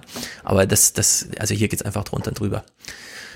Aber wie passt das zusammen, dass es ja dann doch so auf einer Mann-zu-Mann-Ebene vielleicht zwischen Trump und Xi doch ein ganz gutes mhm. Miteinander gibt oder zumindest, dass sie da ja machen, was sie wollen oder ja, sich da austauschen. Ja. Und zugleich aber dann nach außen wird ja vom chinesischen Virus gesprochen und all diesen Dingen. Mhm. Es ist ein bisschen so, das kennt man ja von Trump, Merkel auch. Es gibt den politischen Nahkampf, das 1 zu 1 Gespräch, wo immer Legende ist, Merkel so charmant, genau auf dem Punkt, sie wusste genau, mit wem sie da redet und so weiter. Öffentlich natürlich, ja, gar nicht sagen. Und bei Trump ist das auch. Trump macht dieses öffentliche Theater, twittert, Bolton, also wie sich Bolton beschwert darüber, wie Trump twittert, ne, ist auch herrlich.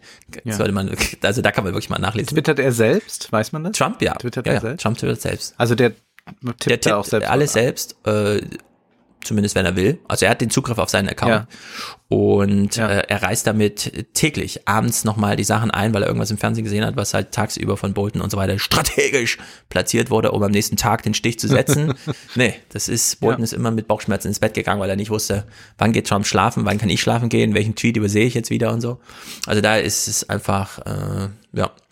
Und äh, wenn die beiden dann im Nahkampf aufeinandertreffen, mhm. Xi und Trump, dann schreibt Bolton so, ja, der Xi, der, der kommt halt nicht so ins Gespräch wie Trump und versucht einfach eine Situation toll hinzustellen, sondern der hat natürlich dann sein Briefing bekommen, die Strategie des Gesprächs wurde ausgearbeitet und Xi knallt das halt halt knallhart durch und achtet da auf die hm. chinesischen Interessen und Trump kann da nichts entgegensetzen, weshalb Xi andauernd, das schreibt Bolton dann nicht so deutlich, aber im Grunde andauernd gegen Trump gewinnt also die, diese außenpolitischen Raumgewinne macht, die, die Bolton da einfach so nerven. Ja. So, und dann äh, setzt Trump, äh, äh Bolton hier nochmal richtig zum, das ist eigentlich wirklich ein Todesstoß, muss man mal so sagen, denn es geht los mit Hongkong. Peking möchte Kontrolle über Hongkong. 1,5 Millionen Menschen demonstrieren. Trump, anstatt dazu zu, später twittert er dazu, aber anstatt ja, die Situation ähm, entsprechend äh, wahrzunehmen, sitzt er halt mit Bolton zusammen im Oval Office und sagt, I don't want to get involved. uh, we have human right problems too. Ja, wir haben unsere eigenen Probleme, ich will mich da nicht einmischen. Sie fragt, naja, aber es ist doch eine Demokratie, die irgendwie ums Überleben kämpft und so weiter. Mhm. Äh, am 4. Juni, 30 Jahre Tiananmen, Tiananmen, also ihr wisst alle, Platz des himmlischen Friedens, äh, Massaker, Trump schweigt, kein Statement im Weißen Haus. Ähm, Bolton beschwert sich wahnsinnig darüber, dass da gar nichts kommt von Trump. Also nicht mal so, so eine moralische irgendwie der Außenminister ist Beauftragter irgendwie nochmal und so weiter. Äh, bis hin zu, dass sich Bolton dann darüber beschwert, dass dann Trump meint, that was 15 years ago, he said, inaccurately. Ja. Also er macht sich dann wirklich lustig darüber, dass Trump nicht mal weiß, wann das eigentlich war mit dem Massaker auf dem Platz des himmlischen Friedens. Und dann gibt's auch immer wieder so lustige Einwürfe, dass äh, die über Afghanistan reden und Bolton eigentlich mit jeder Sache, die er ansetzt, immer wieder versucht, einfach nur das Thema bei Afghanistan zu lassen, weil Trump die ganze Zeit immer zwischenfragt, und warum sind wir jetzt in Afrika? also es, es ist richtig, richtig brutal, ja, wie, wie er hier auseinandergepflückt wird. Naja, also die, die Hongkong-Sache ist sozusagen so ein, so ein Einstiegsthema in diese etwas Human Right-artigen Themen. Mhm. Am 18. Juni hat Trump beispielsweise am Telefon Xi das ähm, Zugeständnis gemacht, ich mische mich nicht in Hongkong ein. Was auch nochmal so ein besonderer formaler Todesstoß auch ist für so eine, also für dieses Thema. Und dann kommt Osaka, das, das G20-Treffen in Osaka. Xi explained to Trump why he was basically, uh, basically building concentration camps in Xinjiang, also in dieser Nordost-Uiguren-Region. Mhm. According, und das ist, das muss man echt mal so vorlesen, according to our interpreter, also hinsichtlich, was wir verstanden haben, was unsere äh, Übersetzer sagte. Trump said that she should go ahead with the building, uh, with building uh, that camps, which he thought was exactly the right thing to do. Da fragt man sich so ein bisschen, also wenn der Bolden als Außenpolitiker jetzt äh, reportiert, dass der Trump nachdem die Amerikaner auch eine Präsidentengeschichte hinsichtlich, also wenn irgendwer Konzentrationslager baut, ist eine Grenze überschritten, dann gehen wir auch schon mal in den Krieg. Ja. Ja. Und jetzt hier so, ja, also der Xi hat ihm erklärt, warum er da Konzentrationslager baut, steht hier genauso, ja, Concentration Camps, warum er die baut. Und Trumps Antwort war, ja, ja, und das ist auch genau der richtige Weg. genauso muss man es machen. Genauso geht Politik. Ja. Und da fragt man sich so ein bisschen, ah, es ist halt, also hier wird es gefährlich für Trump, ja. ja, weil das sehen dann auch äh, republikanische Wahlkämpfer nicht so gern, wenn man sowas plötzlich unterstützt als Kandidat. Ne? Nee, alle außenpolitischen Doktrinen der letzten 120 Jahre werden ja vollkommen da über Bord geworfen. Ja, ja ähm, und dann hat Trump nochmal ausdrücklich die Anweisung gegeben, 2017 schon, das Thema Konzentrationslager in China darf bei allen wirtschaftspolitischen, Klammer auf, Sanktionen und so weiter, Klammer zu, ähm, Thematisierung von China die Entscheidung nicht beeinflussen. Also man kann China wegen allem äh, drangsalieren, dass sie keine Sojabohnen kaufen, sonst irgendwas, aber das Thema äh, Arbeitslager da in Xinjiang darf nicht thematisiert werden. Äh, das ist mal eine richtige Doktrin, ja. Das ist eine mhm. richtige Präsidentendoktrin, die ja. jetzt hier dargeboten ja. wird. Also es ist wirklich brutal. Und äh, ja, so geht es im Grunde mit diesem ähm, äh, China-Kapitel die ganze Zeit, seitenweise. Und Bolton schließt das dann so ab mit so einem Hinweis, also die, die Religiosität und vor allem die Unterdrückung von Religiosität in China äh, stand niemals auf Trumps Agenda, dass man da politisch dazu handeln oder darüber was sagen müsste. Und, und das schreibt dann Bolton so an, und das ist wieder so ein Nadelstich, dabei war es Trump egal, ob es hier um Falun Gong, die Uiguren oder die Katholiken geht. Hm. Und das ist natürlich ein ganz schöner Hammer, ehrlich gesagt. Ja, ja also die Christen stehen ja unter, unter immensen Repressionen in China und zugleich wachs, wächst ja auch die, wachsen die christlichen Gemeinden. Ja, also ja. hier ist richtig brutal. Äh, und äh, das abschließende Gedanke, äh, abschließende Gedanke zu, zum China ist dann Taiwan. In Taiwan findet halt, kennen wir ja, das eine oder andere Stadt, was die Chinesen ja. verärgert, woraufhin ähm, Taiwan immer im Stich gelassen wurde von Trump und Bolton schließt das dann mit dem Satz, so viel dazu, Demokratien halten immer zusammen. Punkt. Also das mhm. ist hier eine richtige Beerdigung von Trump. Das muss man einfach so sagen. Das ja. ist so brutal, das hier so zu geschrieben zu stehen einfach. Und naja gut, dann kommen halt diese riesigen Iran-Kapitel. Ja, da könnte man auch endlos viel äh, darüber reden, weil diese ganzen Sanktionen und so weiter, das kommt alles, das geht alles auf Bolton oder so Bolton-artige Typen zurück. Und in diesen Kapiteln über dem Iran kommt ja auch nochmal auf den Irak zu sprechen. Und da fragt Trump, hm, why don't we take them out? Also ISIS. In Syria we got rid of ISIS. So, pipapo. Ja, man freut sich so ein bisschen, dass man ihn, die IS mhm. besiegt hat. Fällt allerdings auch noch sehr in die Obama-Zeit. Und dann, sagt der Bolton, muss von, ähm, das ist wieder, I distinctly remember, also so, hm, aber er hat es dann trotzdem als Zitat mhm. drinne, dass Trump dann irgendwann mal gerufen haben soll, I don't care if ISIS comes back to Iraq. Und man fragt sich wirklich, was, was bitte, bitte, was, was war denn auf den Debattenbühnen ja. los bei den Republikanern zum Thema? Ja. Die haben ja nur über IS gesprochen, um sozusagen von allen innenpolitischen Themen abzulenken. Ja? Äh, wir müssen hier den IS besiegen, wir müssen Guantanamo aufbauen und so weiter und so fort. Ja, und dann äh, solche Sätze, die von Trump hier einfach reportiert werden. Also es ist wirklich richtig brutal. Dann kommen immer so so, wie soll man sagen, so launige Sätze Irgend so ein Meeting war ganz produktiv, weil wir konnten es mal rechtzeitig beginnen. Trump war pünktlich. ja, äh, Außenpolitik und Trump, das passt alles nicht zusammen. Und Leider, darauf habe ich eigentlich lange gewartet, aber das kommt dann nur im Epilog, weil dafür hat Bolton 2019 im September ja die Administration verlassen und das Buch war dann auch schon so fast fertig im Grunde. Fragt man sich ja ein bisschen die Ukraine. Was ist denn jetzt mit diesem ganzen? Er hat mir ein riesiges politisches Theater zum Impeachment und so. Und da macht sich, also da sagt er ganz deutlich im Epilog, ja, zur Ukraine, zu diesem Fall kann ich nichts sagen, weil da war ich nicht mehr da, als dieses Telefonat angeblich stattgefunden haben soll und so weiter.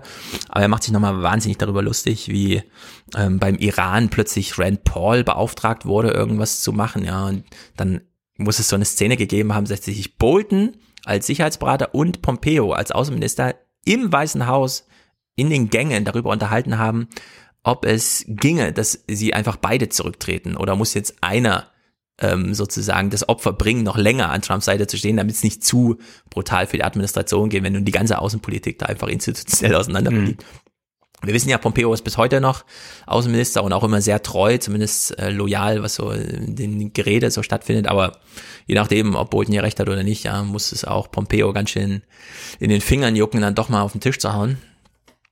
Und äh, naja, dass es dann so Szenen gibt, wie das äh, für, für die Ukraine plötzlich Giuliani und Sondland und so zuständig sein sollen, wo dann äh, Bolton auch wieder fragt, und Sondland war nun mal ähm, EU-Botschafter äh, von Amerika, war er jemals hm. in Europa? ja, und gleichzeitig dann wieder solche Hinweise wie, Trump guckt sich halt irgendwie so eine, so eine Militärriege an und meint dann, und dieser Typ ist nur ein Major, also ein Major, der ist doch, der sieht doch viel geiler aus. Ja, den könnte man doch als Admiral ins Fernsehen bringen. Ja. Sol, solche Sachen, das ist dann, was Trump außenpolitisch interessiert. Naja, nehmen wir hier noch einen kurzen, ein, eine Schlusspointe, weil das, daran sieht man nochmal, wie, wie brutal äh, von Bolton das auch alles gemeint ist. Trump, also die reden über Afghanistan und Bolton macht sich darüber lustig, also er nimmt das ganz ernst, aber beim Leser kommt es, mhm. weil man weiß, wie es beim Leser funktioniert, dass Trump die ganze Zeit fragt, warum sind wir in, Amer äh, in Afrika, ja, obwohl die gerade über Afghanistan reden. So, und dann merkt der Trump an, der Krieg in Afghanistan war ein Fehler, weil der war ja viel teurer als der simple Neubau des World Trade Centers in Amerika, in, in New York. Ja, warum haben wir so viel Geld ausgegeben? Es war doch nur das Gebäude zu ersetzen. Worauf Bolton dann nochmal für den Leser darauf hinweist, Trump vergisst immer die Menschen bei der Außenpolitik, beispielsweise die Opfer des 11. September hm. in seine Kalkulation. Ja, der sieht einfach nur ein Gebäude, das kaputt gegangen ist beim 11. September und das man ersetzen kann und das kostet halt so und so viel und dass da auch 3000 Leute starben. Not ja auch ein Hotelkomplex sind. Genau so irgendwie. Trump. Ja, ja. und äh, Trump vergisst dabei immer, dass auch Menschen ja. mit in die Kalkulation eines außenpolitischen Preises äh, einzubeziehen sind.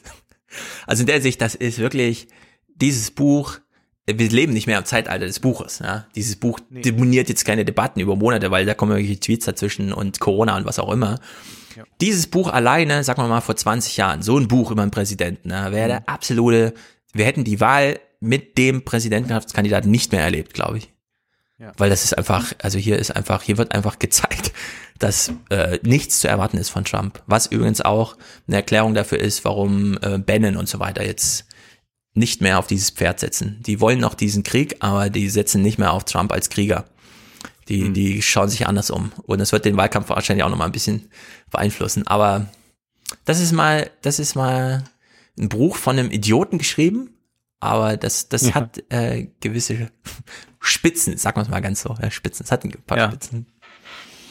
Es ist schön, es ist ein bisschen so, warum ich mir manchmal äh, ganz schlimme Hollywood-Filme ansehe. weil sie dann doch ja. auch aufschlussreich sind. Mhm. Und das scheint mir hier der Fall zu sein. Ja. Wir enden mit etwas Heiterem. Wir haben jetzt so viel ernste Themen besprochen, dann dachte ich, ich weise mal auf etwas hin. Und zwar schreibt ein guter Freund von mir seit einigen Monaten in der FAS, in der Frankfurter Allgemeinen mhm. Sonntagszeitung, eine Ehekolumne. Könnte auch dich interessieren, du bist ja verheiratet. Aha. Timon Karl Kaleiter heißt er und er ist verheiratet und er hat diese Kolumne eben vor ein paar Monaten gestartet, um zu zeigen, dass die Ehe trotz all dem, was man so hört mhm. und welche Konzepte es da noch so gibt, gelingen kann. Und es sind wirklich sehr, sehr heitere Texte, die immer dann auf der zweiten Seite des Feuilletons erscheinen. Leider ist die FAS offenbar nicht in der Lage, diese Kolumne regelmäßig online zu stellen hm. und auch nicht frei verfügbar. Ich empfehle daher, ähm, Timon Kalkaleiter bei Aber Twitter oder Instagram zu so? folgen. Ja, nein, nein, nein, nein, ist, ist schon Feuilleton. Ähm, ihm, ihm dort zu folgen bei Instagram oder Twitter. Dort wird dann die Kolumne auch immer so publiziert. Es ist ja ein Trauerspiel, dass viele Zeitungen nicht in der Lage sind, ihre Inhalte vernünftig unterzubringen. Und vor allen Dingen ist man ja eigentlich froh, wenn man mal eine andere Kolumne liest, wenn es nicht immer nur äh, darum geht, äh, dass sich einer darüber beklagt, dass es zu viel Gender-Toiletten ja. gibt und die anderen sagen, es gibt zu wenig und so. Also diese ewigen äh, Grabenkämpfe, die auch äh, ja, zu nichts führen und eigentlich nur schlechte Laune verbreiten. Das will diese Kolumne nicht. Und bei dieser Kolumne, die ich jetzt äh, ein bisschen vorlese, war es so, dass ich quasi diesen Entstehungsprozess miterlebt habe. Wir kommunizieren durch Corona jetzt ein bisschen mehr miteinander ähm, über äh, Sprachnachrichten und so weiter. Und er erzählte mir, dass er auf eine Hochzeit eingeladen ist und dass er äh, sich unglaublich freut. Und er kam von dieser Hochzeit dann auch zurück und sagt, es war wieder ein großer Triumph.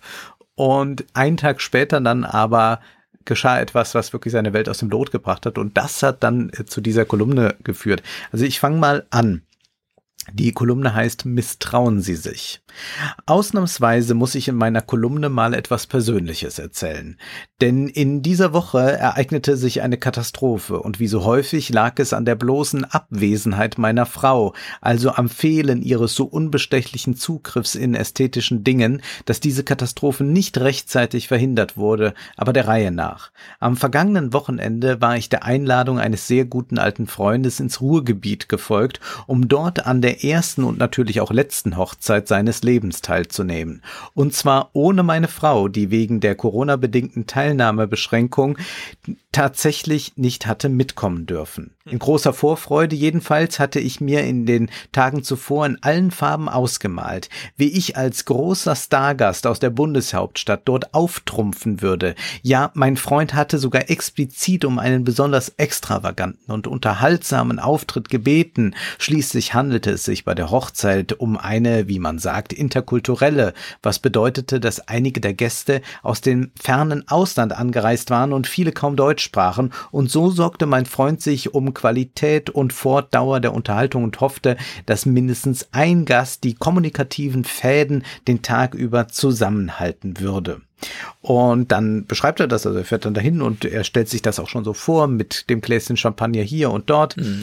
Nun gut, die Hochzeit selbst verlief wie geplant. Schon bei der Trauung unterhielt ich alle Anwesenden mit meiner charmanten Art und auch bei den anschließenden Feierlichkeiten erledigte ich meine Aufgabe wie gewünscht. Ich war sicher, dass sämtliche Gäste noch Tage später über den so besonderen Freund des Bräutigams reden würden, der überdies auch noch der mit Abstand bestbekleidete Mann des Tages Tages war. Kurzum, mein Auftritt war ein gigantischer Erfolg, von dem ich meiner Frau im Anschluss auch en Detail zu berichten wusste.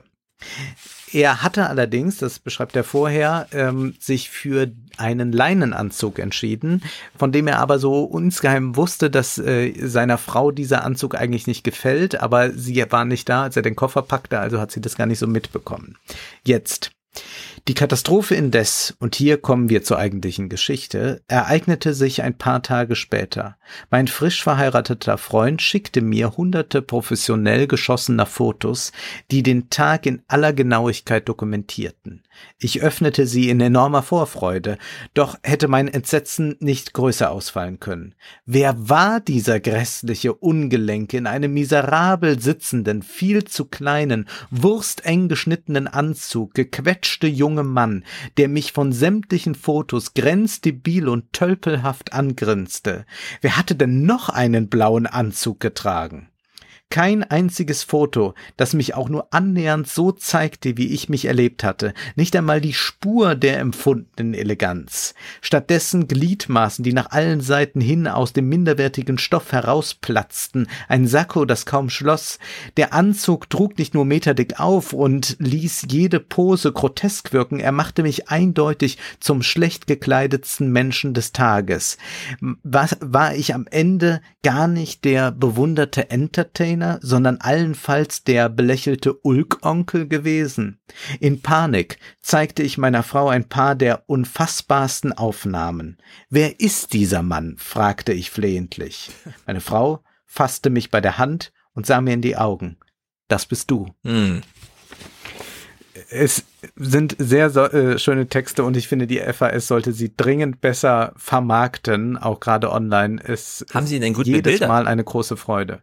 Es, nein, sie werden gar nicht bebildert. Ah. Äh, ich habe aber das Foto gesehen und ich kann sagen, es ist wirklich grausam. Es ist wirklich grausam. Wir haben viel gelacht und es ist ein schöner Text daraus entstanden und ja, er erzählt aber auch in einer anderen Kolumne, wie er in der RB Leipzig äh, Luxus Lounge sitzt und Champagner trinkt und sich plötzlich versöhnt mit dem kommerziellen Fußball ähm, mm. es sind, oder wie er mit seiner Frau gemeinsam Kulturzeit guckt und dort ständig erfährt, äh, wie äh, schlecht ähm, Frauen in der Kunstbranche gestellt sind und seine Frau ist eine sehr, sehr erfolgreiche äh, äh, Galeristin, also mhm. sie arbeitet in einer, in einer sehr großen äh, Kanzlei und äh, äh, Galerie und ist äh, international unterwegs und wie und er ist quasi der, der ihr den Rücken frei hält, der morgens ihr das Frühstück macht, damit sie dann äh, gestärkt aus dem Haus gehen kann, während er so seine Textchen schreibt, liest ja. und so weiter. Es ist äh, also ein neues Rollenbild, selbstverständlich auch, das hier einkehrt, sehr ironisch alles gefasst und eigentlich möchte man mehr solcher Texte mal mhm. wieder haben. Ja, sehr gut. Das Feuilleton ist natürlich immer eine Erwähnung wert, vor allem wenn es gut geschrieben ist, denn das ist äh, kriegsentscheidend. Und ja, es ist Krieg. Ja. Feuilleton ist immer Krieg. Die Leute unterschätzen das so ein bisschen. Und manchmal wird auch vom Krieg berichtet, beispielsweise Hochzeit. Sehr gut. Es gibt ja von ähm, Sherlock Holmes, also Sherlock, dieser Folge ja. mit, äh, dieser Serie mit Cumberbatch und so, gibt's ja auch eine Hochzeitsfolge, die ich als besonders gut in Erinnerung habe, also wie Sherlock auf einer Hochzeit und so weiter. Und wir wissen mhm. ja, bei einer Hochzeit kommt es auf die feinen Beobachtungen an und wer kann fein beobachten? Na, Sherlock natürlich. Äh, dann habe ich die Folge jetzt nochmal geguckt und fand sie gar nicht mehr so gut. also es scheint, Ach, äh, ja. Hochzeiten scheint immer so ein, ja, man ist so dabei und dann ist es auch ganz cool. Und dann guckt man später nochmal drauf, beispielsweise in der Fernsehserie oder halt auf die Fotos. Und dann muss man sich doch wundern. Aber es scheint ja so zu sein, er hat nur sich auf den Bildern nicht wiedererkannt, die anderen schon. Das ist natürlich nochmal ein besonderer Stich, wenn man als einziger komisch aussieht und alle anderen genauso aussehen, wie man sich das in Erinnerung genau. hat. Genau. Das, das ist der Effekt. Ich mag Hochzeiten überhaupt nicht, weil sie mir einfach zu lange dauern. Man wird da ja mhm. festgehalten den ganzen Tag über und muss sich an diesen Spielen ergötzen, muss ja. Ja. zu lange irgendwo sitzen, meistens mit Menschen, die man aus gutem Grund lange nicht gesehen hat. Hm. Ja, das ist ein ganz wichtiges Thema. Ich musste das auch lernen, also nicht im Umgang mit ja. Hochzeiten, sondern ja. grundsätzlich, wie lange dauern eigentlich Zeremonien? Und Hochzeiten ja. dauern ja vor allem auch lange, weil sie halt lange geplant werden. Wäre schade, nur für eine Stunde das alles zu machen, oder? Und Frank Schirmacher äh, war der Perfektionist darin, die Sachen so kurz wie möglich zu halten. Also was weiß ich, nehmen wir mal vor allem die äh, den Buchmessenempfang ne, der FAZ. Feuilleton-Veranstaltung ja. in der Villa Bonn. Ja. Eröffnungsrede von Schirmacher dauert genau 30 Sekunden. Und immer im gleichen Modus. Er weist nochmal darauf hin, wer so alles da ist. nicht nur Journalisten, Eiskunstläufer, ja. Galeristen, was auch immer. So, ja. geht sie durch. Wünscht dann einen schönen Abend. Und dann war die Aufgabe für alle, es so zu machen, dass Schirmacher lange blieb, war immer mein Eindruck, weil manchmal hat er so 22 Uhr seine Abschließrunde gemacht und war dann auch weg und es hat genau eine Minute gedauert und dann war klar, jetzt ist Schirmacher nicht mehr da. Schade, man hatte doch noch so viel mit ihm zu reden, hat man so in den Gesichtern gesehen ja. von den Leuten. Ja. Und ja, manchmal ging es aber auch bis drei Uhr. Also in der Hinsicht, äh, man kann auch solche Hochzeiten einfach anders gestalten, indem man nämlich. Ich schlage jetzt vor, Hochzeiten sollten um 20 Uhr stattfinden und man sollte sich schon darauf einigen, dass um 24 Uhr Schluss ist, es sei denn, es ist wirklich schön. Genau, niemand sollte länger bleiben, wenn es ja. nicht wirklich schön ist. Und dann kann man äh, so Sachen auch einfach mal beenden. Es gilt nicht nur für Hochzeiten, sondern insgesamt. Sachen nur so lange dauern zu lassen, wie sie Spaß machen. Nicht aus falscher Das ist ein Pflicht. tolles Schlusswort. Genau. Mensch, das jetzt wie im Fernsehen schon. Genau, ich habe nämlich auch keinen fünften Text, weil Bolton war so lang. Jedenfalls meine Notizen. Dann dachte ich, dachte ich, ich spare mal ein bisschen, aber wir sind halt auch sehr lang. Deswegen machen wir jetzt an dieser Stelle hier einfach Schluss. Macht's gut. Tschüss.